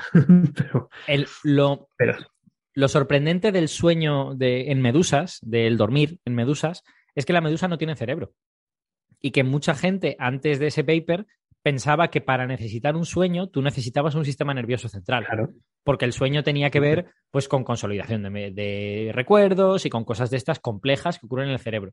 Pero no. Estas medusas, que son unas pocas especies en las que se ha establecido, necesitan el sueño igual que nosotros, a pesar de que no tienen cerebro. Ahora la siguiente pregunta es, ¿este estado de sueño REM, que vemos que es parecido en muchos, en muchos animales de diferentes taxones, es también ancestral? ¿También le ocurre a animales que no tengan sistema nervioso central? ¿O ese sí que es propio del sistema nervioso central? y esa es una pregunta que todavía no, conocemos y que será interesante desvelar. Yo creo que en las próximas décadas se responderá esa pregunta. Pero bueno, habrá que establecer muy buenos experimentos y muy, muy buenas condiciones para poder llegar, ahí. Exacto. Bueno, esto es básicamente, os podría contar más detalles, pero como eh, me, estoy quedando sin voz, tampoco quiero alargarme muchísimo más. Em, han hecho muchas cosas y sugieren, o sea, claramente los autores de este artículo son gente de mundo de artrópodos y dan como muchas sugerencias de cómo poder hacer experimentos análogos en otro tipo de artrópodos. Por ejemplo, a ellos les, les eh, interesa especialmente hasta qué punto la visión es importante para tener un sueño tipo REM. Es decir, el sueño tipo REM es algo que tiene que ver con tener ojos o animales que tienen ojos pero no los usan mucho, como otras arañas que, son casi ciegas o animales que dependen más de las vibraciones o de los olores, van a tener también un sueño tipo REM asociado a ese, a ese sentido que es el que ellos más usan. Ellos sugieren específicamente las arañas que hacen telas. Las arañas que hacen telas no tienen muy buena vista habitualmente. Lo que tienen es buenas patas, tienen buena, eh, buen tacto para ver lo que ocurre en la tela. Entonces ellos en, el último párrafo, el típico último párrafo en el que tú pones las, las especulaciones que se te ocurren y posibles nuevos trabajos para el futuro y tal, lo que dicen es, si yo pudiese hacer esto con una araña de las que hacen telas, vería que tiene un sueño tipo REM, pero asociado a las patas en lugar de asociado a los ojos. me, parece, me parece una idea como graciosísima, ¿no? Y claro, es una idea que solo se le puede ocurrir a alguien que es un experto en artrópodos, que son los que saben esto. Claro. Entonces, bueno, esto básicamente lo que nos viene a decir es que teníamos una visión muy eh, limitada de lo que ocurre durante el sueño, limitada por el hecho de que la estamos viendo en seres parecidos a nosotros, y ahora a medida que vamos abriendo el campo y vamos viendo seres cada vez más distintos, igual descubrimos que hay análogos del sueño en otros muchos seres, ¿no? Y que, y que cosas parecidas ocurren. Pero ya, pero ya veis la casualidad cósmica que ha hecho falta para poder hacer este artículo ha hecho falta darte cuenta de que hay un grupo de artrópodos que tienen algo análogo a mover los ojos y que durante un estado de su vida podemos observarlo a pesar de que está en el interior de su cuerpo. O sea que es, es muy difícil. De la misma forma que el artículo con los ratones se pudo hacer porque hay ratones que duermen con los ojos abiertos. De lo contrario, no se podría hacer.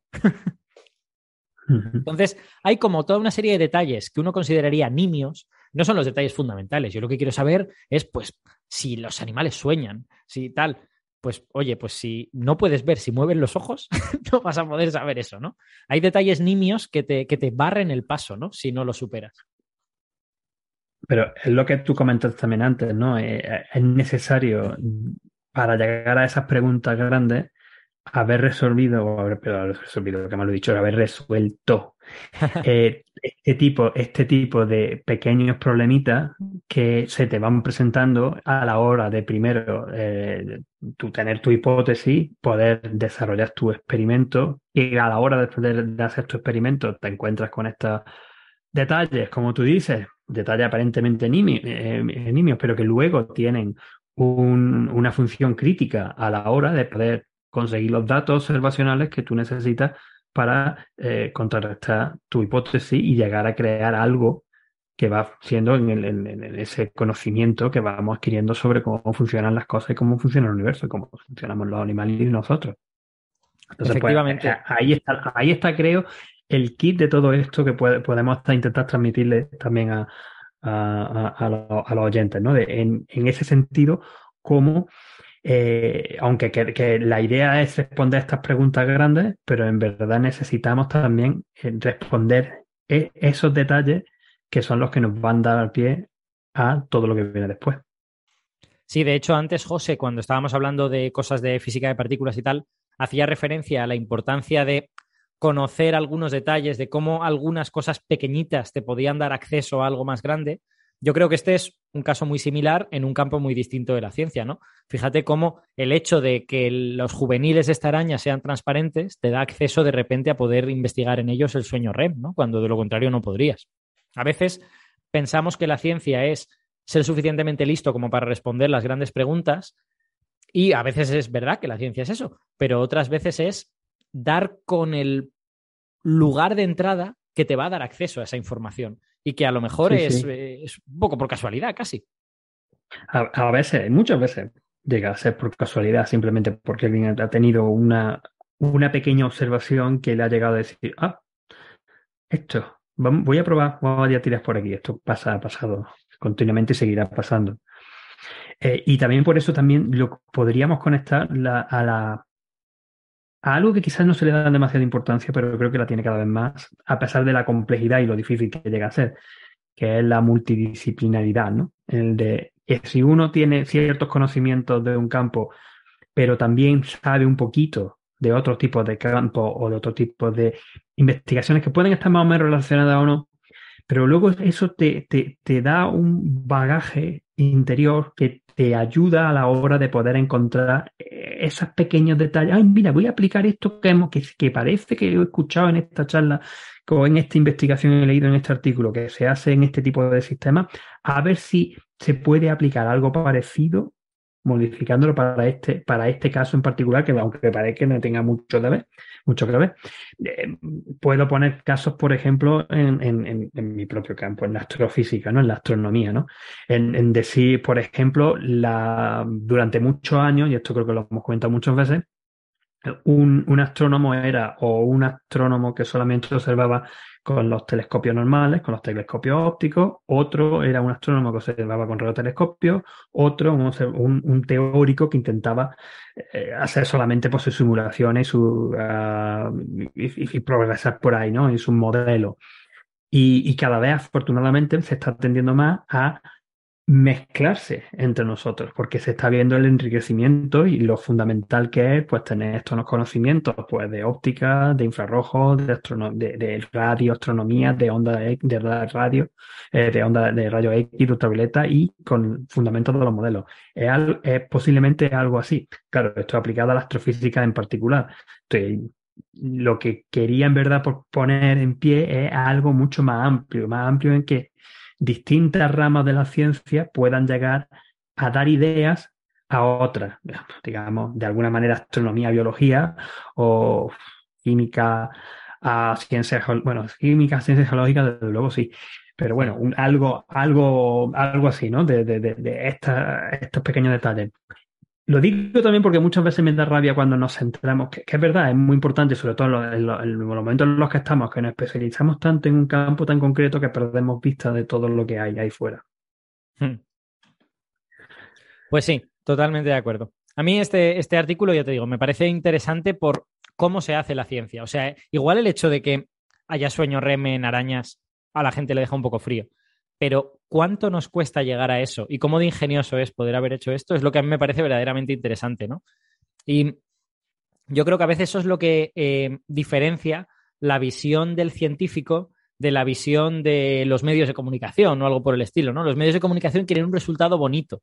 El científico quiere un experimento bonito, o sea, una, un proceso de descubrimiento que sea bonito. Si el proceso de descubrimiento es guay, aunque el conocimiento generado al final no sea lo más increíble que va a generar época, es muy bonito de ver.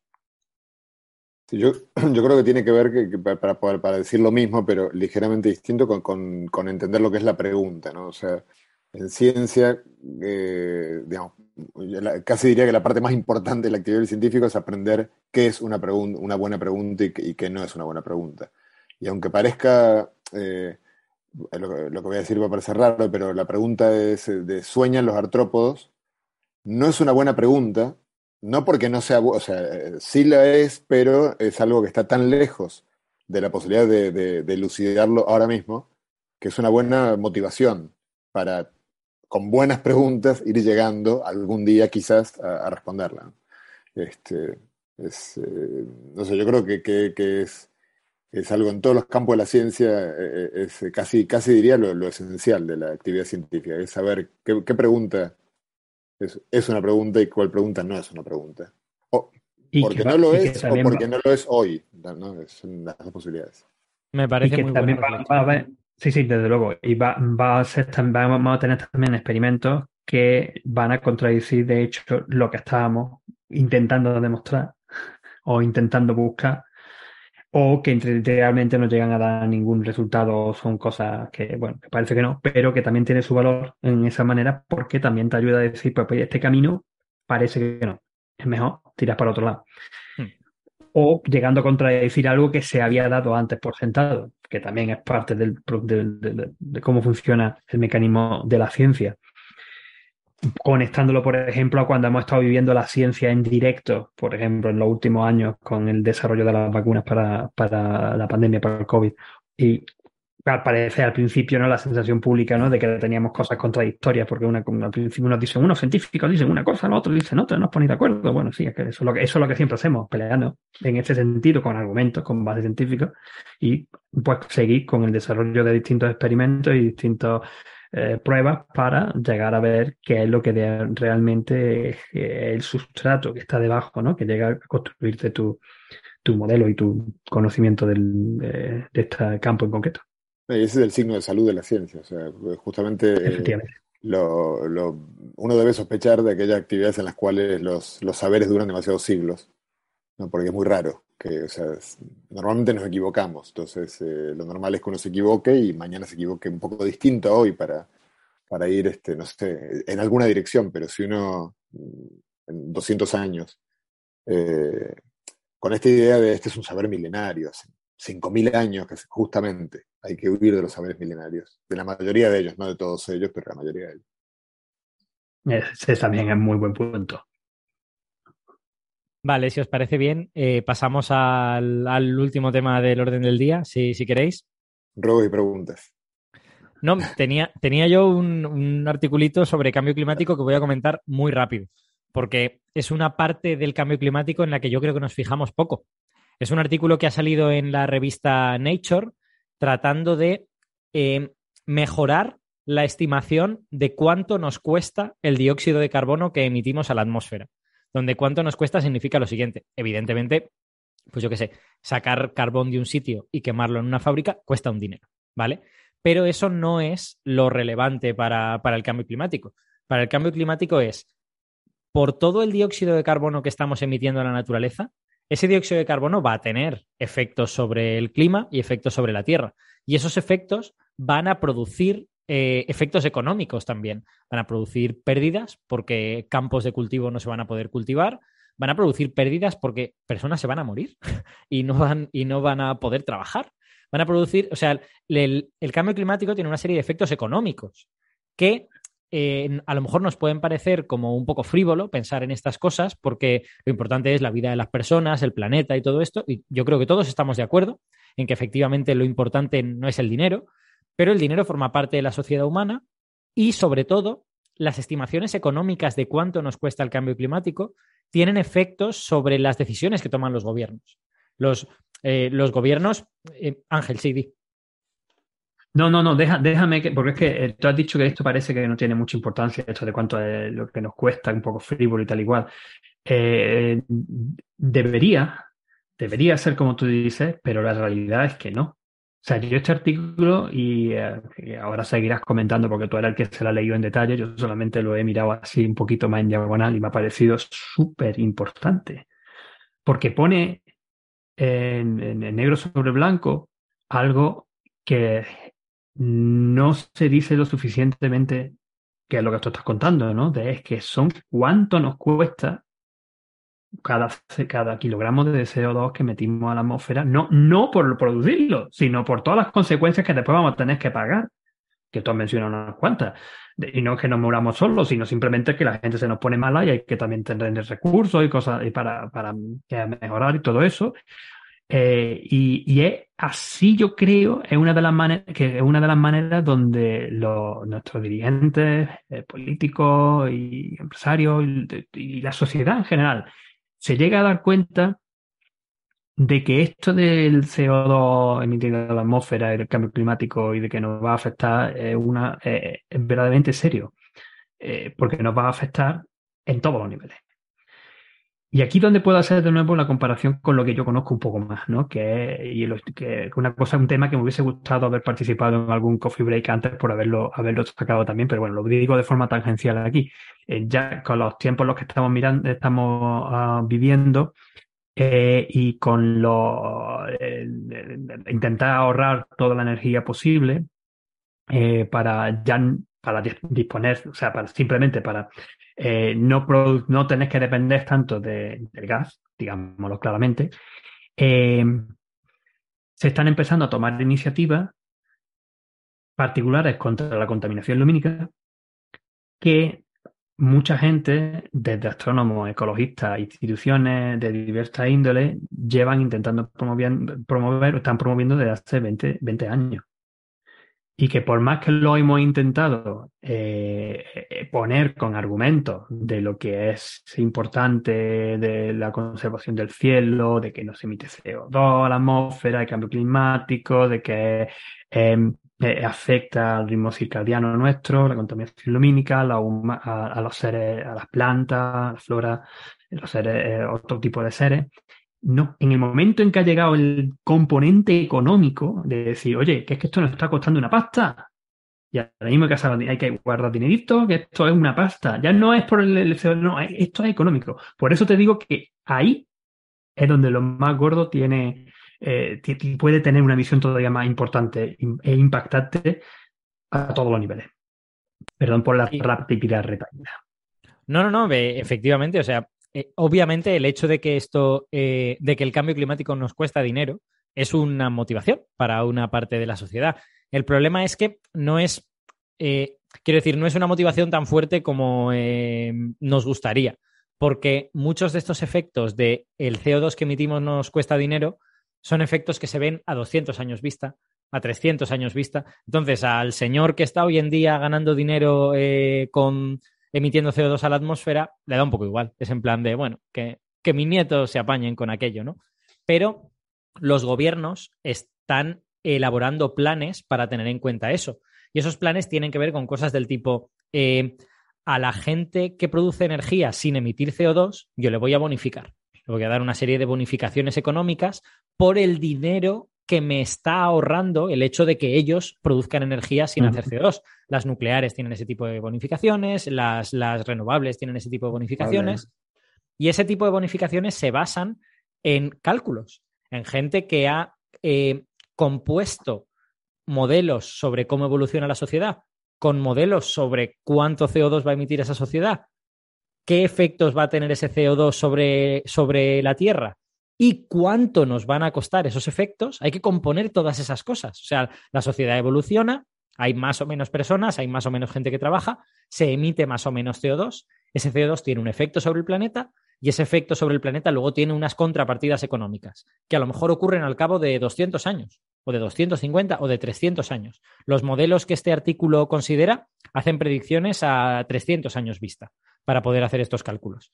Eh, y en base a cuánto nos va a costar ese CO2 como humanidad, digamos, ya no a nosotros que vamos a estar muertos, sino a los nietos de nuestros nietos dentro de 300 años, los nietos de los nietos de nuestros nietos probablemente, em, en base a eso es cómo se calculan estas bonificaciones que se le dan a ciertas energías o cómo se calcula las penalizaciones que se hacen a algunas administraciones por emitir demasiado CO2. O sea, quiero decir que este cálculo de cuánto nos cuesta el CO2 que emitimos ya no es solo una especie de motivación para algunas personas que no están suficientemente motivadas, que muy probablemente no se van a convencer porque es un gasto que va a ocurrir a los nietos de los nietos de nuestros nietos, sino que tienen que ver con políticas que se están tomando a día de hoy y que tienen un efecto sobre, sobre la gente. O sea, quiero decir, si uno trabaja en una central nuclear y la central nuclear está más bonificada, pues su trabajo es un trabajo más seguro que el de una persona a la que la pueden echar mañana más fácilmente, ¿no? O sea que este tipo de cálculos son relevantes.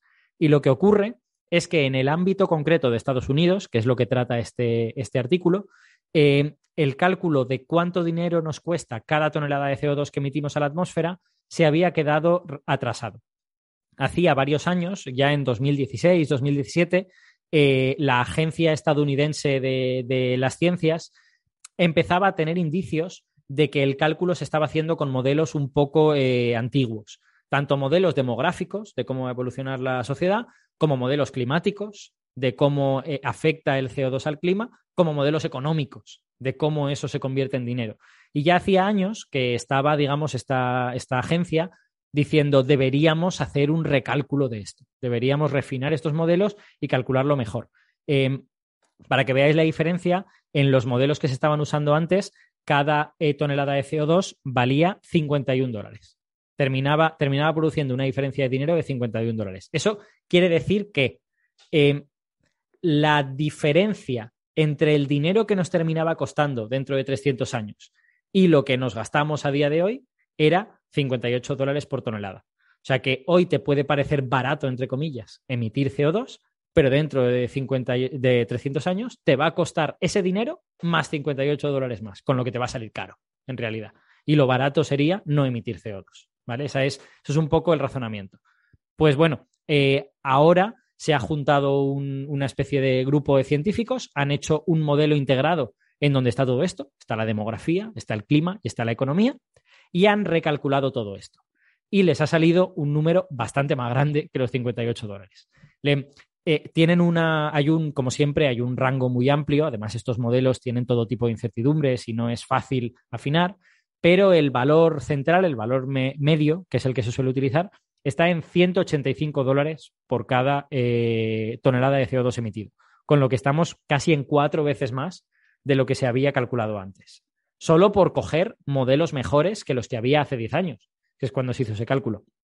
Detalle político gracioso, para los que les interese la política, es que esto se ha podido hacer porque la nueva administración estadounidense que entró con Joe Biden eh, hizo una ley para volver a poner en marcha el comité que se encarga de ver esto. Ese comité estaba eh, paralizado, estaba eh, congelado por la administración Trump, que todos sabemos que no le interesaba particularmente este, este asunto. Entonces, una de el primer, fue famoso que el primer día de Biden, Biden eh, eh, firmó como 20 leyes o algo por el estilo. Bueno, pues en una de esas 20 leyes, aparte de otras cosas, se volvía a poner en marcha el comité que a su vez ha financiado este estudio que se publica a día de hoy en Nature. Así que, eh, bueno, es un estudio interesante en el que ellos tienen todos estos modelos demográficos, económicos y tal, y pueden cuantificar qué tipo de, eh, qué, parte de la realidad es la que más afecta a cuánto dinero nos cuesta el CO2. Y, por ejemplo, ellos dicen que en cuanto a las cosas que más nos suenan a nosotros, eh, que son las climáticas, lo que más contribuye, a ver, dejadme que lo encuentre, es la, lo que más contribuye al dinero que nos cuesta el CO2 eh, de, todos los factores que hay es la mortalidad que produce la temperatura. Es decir, el aumento de la temperatura va a hacer que la gente se muera más en algunos lugares del mundo. Eso es gente que no va a trabajar y por lo tanto va a provocar una, serie de problemas económicos. Ya veis que fría que es el razonamiento, ¿eh? pero es que los economistas trabajan con este tipo de cosas. O sea que no es ni siquiera la, la subida del nivel del mar ni ninguna de estas cosas, sino es directamente la mortalidad producida por el aumento de la temperatura. Pero el efecto más importante, con muchísima diferencia, es el efecto más gordo, es el valor de los créditos. Es el hecho, el cambio climático va a producir que no podamos pagar los créditos que nos hemos pedido y tengamos que pedir moratorias. Y esas moratorias van a venir con un interés adicional. ¿Cuánto es ese interés es el factor más importante en cuanto a cuánto nos va a costar el CO2. Es decir, fijaos que el, el, factor más importante es el hecho de que el cambio climático va a hacer que no podamos pagar nuestras facturas y vamos a tener que pagarlas 10 años después y eso nos va a costar más dinero. o sea que fijaos hasta qué punto nosotros, claro, nosotros como científicos pensamos en los efectos climáticos, pensamos en la pérdida de biodiversidad, pensamos en, la, en el aumento del nivel del mar, que es todo muy grave, obviamente. Pero un economista, que es el que ha hecho este, este artículo, piensa en otras cosas y se da cuenta lo que produce pérdida económica son otro tipo de factores. Y, en ese sentido me parece interesantísimo este artículo, no solo por lo que tú decías, Ángel, sino también por poner en, nuestra, eh, en, nuestro mapa mental del cambio climático que este tipo de cosas están ahí y hay que tenerlas en cuenta también. Sí, sí, efectivamente, tal y como acabas de decir, ¿no? Es un, algo más que normalmente no se suele tener en cuenta, no tenemos los científicos muchas veces que lo vemos en cuenta, bueno, por lo menos los investigadores en este, en este sentido, pero como tú dices, alguien que hace investigación en economía, en este caso, con esos, esas variables, ese tipo de factores, ese tipo de eh, sistemas que pues, nosotros pues quizás no, no lo llegamos a ver, pues es capaz de identificar esto, ¿no? Eh, como no, otra, otra cosa más, otro factor más, por lo que habría que poner todos los recursos posibles para disminuir la cantidad de dióxido de carbono que se emite a la atmósfera. Hmm. Solo un último comentario sobre esta cosa. Se, podríamos comentar más, pero como tengo la voz regular, ya llevamos bastante tiempo. Un último comentario que creo que es relevante. Eh, en primer lugar, todas estas previsiones, estos modelos, tienen eh, barras de error muy grandes. Si ves las gráficas, yo he dado unos poquitos números, pero son los números del valor más probable, el valor central, el valor medio, pero en realidad hay muchas incertidumbres y podría ser que las cosas evolucionaran de muchas formas diferentes. Voy a poner un ejemplo muy sencillo el modelo demográfico, el modelo de cómo va a evolucionar la población mundial, el valor más, eh, el valor mediano, el valor que digamos es más fiable quedarte con él, es que la, mira, ahí, lo tenemos, creo que lo está poniendo Francis, eh, es la gráfica para los que estéis en YouTube de arriba a la, izquierda, la gráfica azul. Eh, el valor más probable es que la población mundial alcance un pico de 11.000 millones de personas un poquito después del año 2100 y luego empiece a disminuir. Pero toda la zona sombreada son valores posibles. O sea que una de las posibilidades es que la población mundial siga aumentando hasta más de 20.000 millones de personas en el año 2300. Y otra posibilidad es que baje y sea menos de 5.000 millones de personas en el año 2300. Así que hay muchas, hay, hay como veis, un margen de error grande en estas previsiones. Pero con algo, con alguna cifra, han de trabajar los legisladores y los, y los políticos. Y se trabajan con, con, las cifras medianas, que son, digamos, las más fiables de, todo este rango. Y hay otro detalle que me, que me parece también interesante, que son las cosas que estos modelos no pueden capturar. Porque, claro, son, son modelos hechos por economistas. De nuevo, eh, nosotros solemos pensar en otro tipo de variables, pero ellos son honestos y te dicen la cantidad de cosas que no están en su estudio. Y dicen, eh, una limitación es que, por ejemplo, cosas del tipo eh, daños producidos por la mortalidad de gente debido a la temperatura, esta que hemos dicho que es un factor relevante, pero que no tengan que ver con el mercado, es decir, que no tengan que ver con que dejan de trabajar y dejan de producir dinero, eso no está en este modelo. Y efectivamente va a haber otros daños. O sea, si la gente se muere, pues, pues puede deprimirse su familia. y, eso, y eso tiene toda una serie de efectos, ¿no? Otro tipo de cosas, como por ejemplo el efecto de la pérdida de biodiversidad sobre la economía. No se sabe, no está en el modelo, no, se conoce. Eh, y, ese puede ser también muy gordo. ¿eh? Claro, claro, efectivamente. El, el efecto de todo esto sobre la productividad. Es decir, el hecho de que el clima sea más cálido va a hacer que trabajemos peor y que por lo tanto eh, produzcamos menos de lo que estaríamos produciendo con un clima más normal. Eh, el efecto de la migración, algo tan, algo tan digamos, evidente y que, y que, vamos a ver a lo largo del siglo XXI, lo vamos a ver en muchos sitios, como las migraciones producidas por el clima, no está en los modelos, porque es difícil de cuantificar. Y de hecho, alguna de estas cosas, los propios autores dicen, es probable que nunca se pueda introducir en los modelos este tipo de cosas. O sea que, fijaos hasta qué punto son modelos limitados pero con ellos es con lo que trabajamos a día de hoy para, tratar de elaborar las políticas climáticas, ¿no? Que, porque si no tenemos nada mejor, pues con esto tenemos que trabajar. Vamos. en efecto. Eh, Francis, que te nos has, te nos has unido eh, y no te, no te he vuelto a presentar. No sé si quieres comentar alguna cosa. No, bueno, bien, yo me he unido por continuar con el programa y, y me alegra que estéis hablando de esta noticia. Que yo pensaba que ya estabais casi acabando, no habéis acabado ya. Bueno, estamos casi no, aquí no, hemos enrollado con la araña y aquí el cucaso de sueños raros. Esto, estoy improvisando total lo que no, hemos leído nada, pero bueno, yo aquí hablando de tertuliano total, perdón. A mí, a mí me ha dado un ataque de tos, me he tenido que ir a por...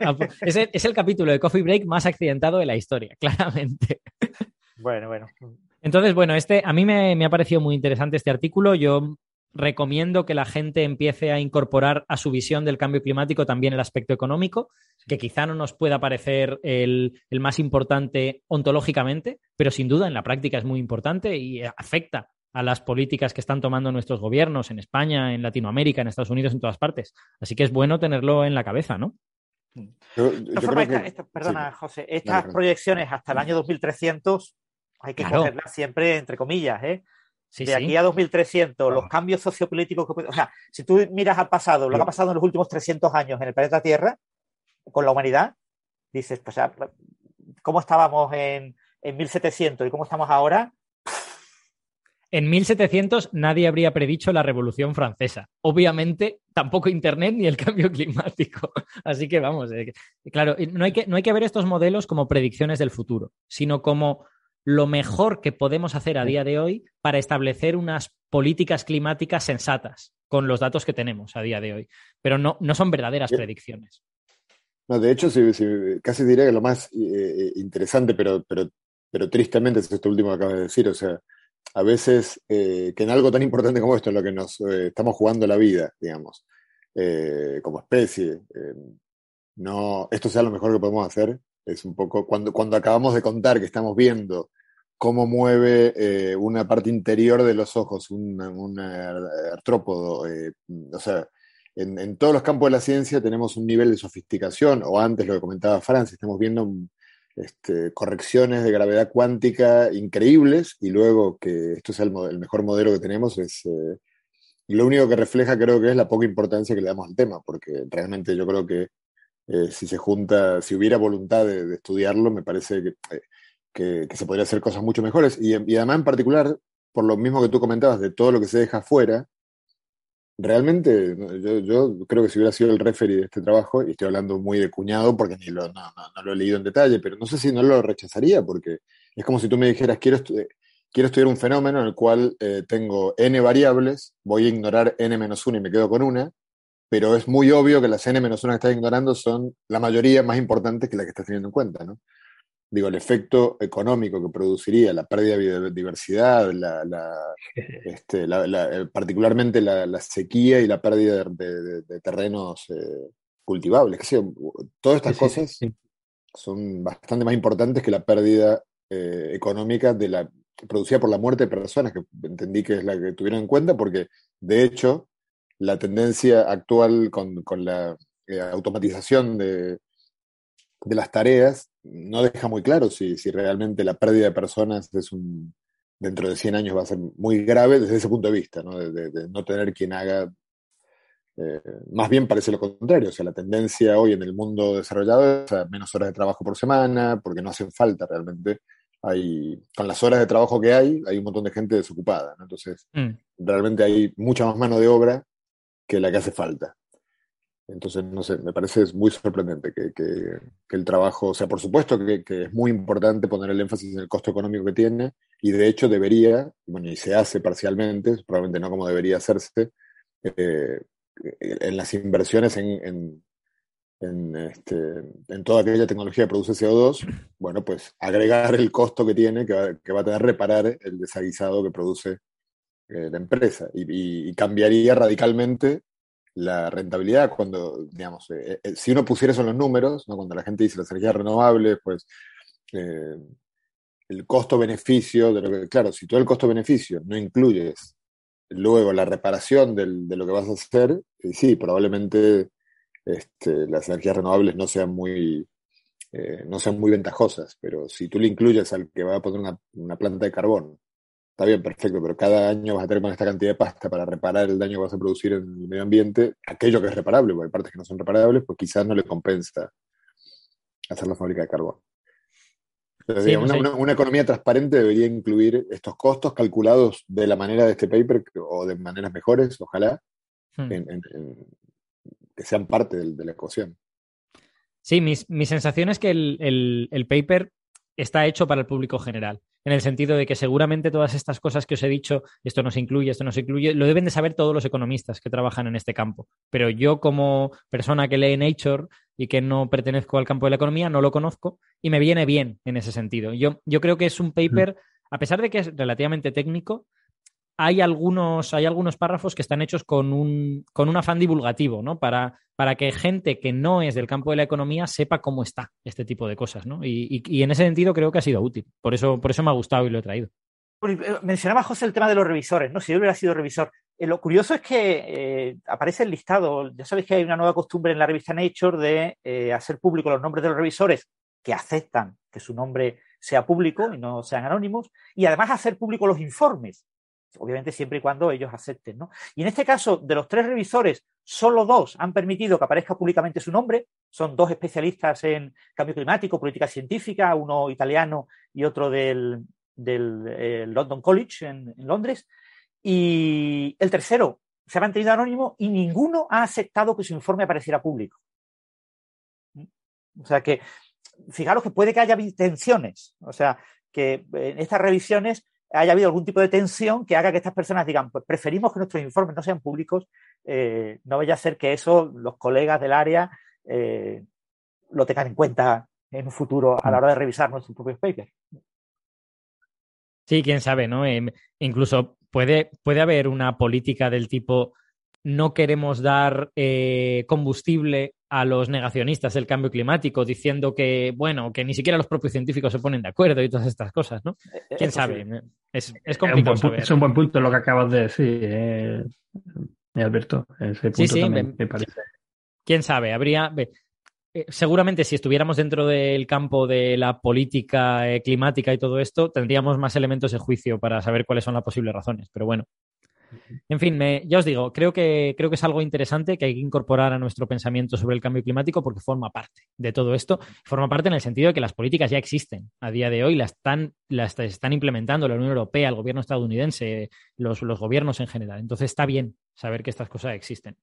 Hay, por cierto, un podcast para los que les interese el cambio climático que es relativamente joven, están ahora empezando la segunda temporada, que es Ecoinsomnes. A mí me, me gusta mucho lo hacen eh, Bruno Martín, Pablo Izquierdo y Mario Juárez. Eh, y es un, es un podcast peculiar en el que se combina divulgación científica con un poco hablar de sociología, de política y un poco como el diario emocional de esta generación que eh, eran jóvenes y se han encontrado ya con el cambio climático. Que no, que no lo han visto nacer, ¿no? Sino que se lo han encontrado de repente y han dicho, ostras, ¿en este fregado? ¿Cómo, ¿Por qué estoy metido en este fregado? Y es un poco desde ese punto de vista, de gente un poco más joven, cómo se afronta el cambio climático y cómo se reflexiona sobre todas estas cosas. Hablan no solo de ciencia, sino también bastante de política y de sociología. A mí me parece un podcast interesante. Eco Insomnes. Si, si os interesa el tema, me parece guay. Guay. Muy bien.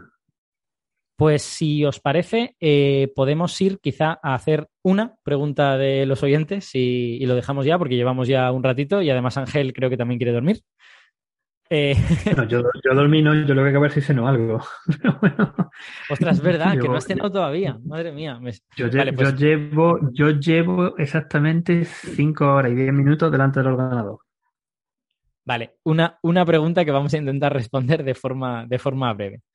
Eh, Vamos con ella. la, tengo aquí localizada, es una de Quantin que dice, una de las condiciones iniciales de las ecuaciones de Friedman, está hablando de cosmología, de la, evolución del universo, es la expansión.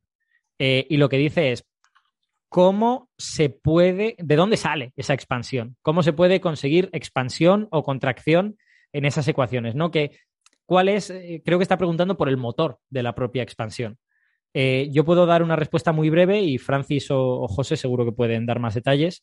Em, cuando yo lo estudié en la carrera, era básicamente que tú lo que hacías era preguntarle a la relatividad general, oye, yo te doy un universo homogéneo e isótropo, como creo que es el universo en el que vivimos, es decir, igual en todas direcciones e igual en todos sus puntos en cuanto a sus propiedades, así de media. Es verdad que pues aquí tenemos la Tierra y en el Sol no está la Tierra, pero cuando promediamos sobre un espacio mucho más grande, el universo a gran escala es más o menos homogéneo isótropo. Pues tú le preguntas a la relatividad general, oye, yo tengo un universo homogéneo isótropo, ¿cómo es la métrica de este universo? ¿Cómo, cómo evoluciona su espacio-tiempo? Y esas ecuaciones te, eh, te sacan inmediatamente tres opciones. Una en la que el universo se expande, otra en la que el universo se contrae y otra en la que el universo es plano, digamos. Y esas son las, las tres posibilidades de las ecuaciones de Friedman, Robertson, Walker. O sea que hasta donde yo veo, no hay como un motor de la expansión, sino que es una propiedad que, que, tú puedes o hacerlo expandirse o hacer.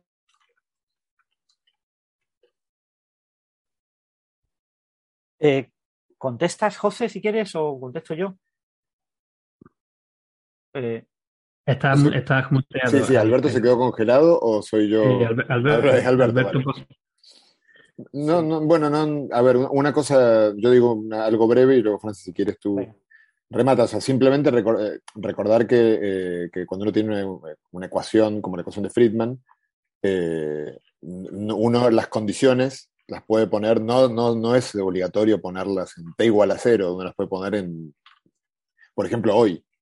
Entonces, nosotros tenemos las condiciones hoy, podemos ver que el universo hoy claramente tiene un tamaño no nulo, y podemos ver que tiene una tasa de expansión, ¿no? como hizo Hubble, o sea, observando localmente en el entorno de nuestra galaxia, podemos ver que hay una tasa de expansión, o sea, y, calcularla, medirla y calcularla. Entonces, pues tenemos, eh, también podemos resolver las ecuaciones usando los datos de hoy. Sí, yo destacar el tema de que, bueno, es el gran problema que vio Einstein, ¿no? Que las ecuaciones piden a gritos que el, el universo homogéneo isótropo sea dinámico, o se expanda o se contraiga, ¿no? que las ecuaciones no quieren que el universo sea estático, es una condición de borde, tienes que ajustarlo todo perfectamente, de ajuste fino, ultra fino, para que te quede un universo estático. Por eso Einstein se vio obligado a meter la constante cosmológica. Tenemos que meter algo, hay que añadir algo, porque como el universo, todo el mundo sabe que el universo en 1920, eh, no, estamos hablando de 1917, en 1917 Einstein decía, si todo el mundo sabe que el universo no se expande ni se contrae, y mis ecuaciones dicen que el universo se expande y se contrae, todo el mundo va a decir que mis ecuaciones son una basura. Y todo el mundo las va a criticar a nivel cosmológico. Es decir, mm, son las primeras ecuaciones que permiten hacer cosmología, pero son radicalmente erróneas todo el mundo obviamente son trivialmente erróneas. Esto hay que corregirlo urgentemente. Entonces este lo corrige añadiendo ese término de constante cosmológica, una constante tan pequeña que el sistema solar no tiene ningún tipo de relevancia, que no altera ninguno de los test que habían sido claves para guiar el desarrollo de la teoría. Y, entonces él añade esa constante. ¿no? Claro, cuando mm, tres años más tarde se descubre que no es verdad que nuestro universo sea nuestra galaxia, porque el universo era solamente la galaxia Vía Láctea, el concepto galaxia no existía, salvo los libros de filosofía kantiana, y, gente que había hablado de galaxias, como el que habla de, No, solo existía. Todo el universo estaba formado por estrellas y eran las estrellas de la Vía Láctea. Y había unas nubecitas alrededor, que esas nubecitas eran nebulosas, que, bueno, eh, estaban ahí alrededor dando vueltas como si fueran estrellas, pero no eran estrellas, eran nubecitas. Claro, cuando de repente descubrimos mmm, Andrómeda tiene estrellas una de esas nubecitas tiene estrellas. Y no solo tiene estrellas, está súper lejos, está lejísimo. O sea, hay otro universo, galaxia, Andrómeda, que está ahí lejos. Y cuando al principio, en cinco o seis años, se descubre que hay cientos de galaxias y que el universo probablemente es enorme, entonces ya empezamos a plantearnos qué pasa con esas galaxias. Y empezamos a ver, uy, que las galaxias parece que se alejan. Conforme más lejos parece que están, más rápido parece que se alejan de nosotros. Uy, ¿esto qué es? ¿Esto qué pasa? Eh, hay que reformularlo todo. Entonces se rescata la, gran idea de las ecuaciones. Si las ecuaciones de la gravitación de Einstein predicen que el universo es dinámico y la naturaleza nos muestra un universo dinámico, pues la dinámica del universo es una predicción de las ecuaciones, algo que apoya a estas ecuaciones como ecuaciones realmente importantes, ¿no? Y, entonces este no tuvo que tener ningún tipo de, miedo a que la cosmología destruya sus ecuaciones. ¿no? Es que la cosmología reivindica sus ecuaciones, ¿no? Eh, muy bien, ya, ya, he vuelto, perdonad, es que mi ordenador hoy ha decidido explotar un par de veces. Eh, pues yo creo que con esto, como ya el programa está siendo suficientemente largo y además Ángel necesita cenar, eh, podemos dar por terminada la sesión de hoy. Así que muchas gracias, Francis, José, Ángel. Gracias a vosotros. Perdonad a todos los oyentes lo, lo, accidentado del programa de hoy, que yo creo que nos ha pasado de todo. O sea, ya hemos, ya hemos agotado todos los imprevistos para el próximo año de Coffee Break. El próximo año todo va a salir perfectamente bien. Así que muchas gracias a. Espero que no pongan una correlación porque no haya estado esto por aquí hoy. no, no, no, tiene nada que ver, no, claro. está sugiriendo que Héctor boicoteó puede ser, ¿eh? No, no, no, no. Quería, no, todo lo contrario, que porque él no está, no, hemos tenido todos estos problemas hoy. Quería sugerir lo, contrario, que Héctor está haciendo una especie de equilibrio que nadie se da cuenta para que el programa funcione normalmente y que cuando él no está, nadie está haciendo ese, equilibrio. Así que nada, eh, muchas gracias a todos. Esperamos que os haya gustado este capítulo de Coffee Break con algún que otro imprevisto y nos vemos pues eh, la próxima semana. Hasta luego. Un abrazo, chao. hasta luego. Hasta luego.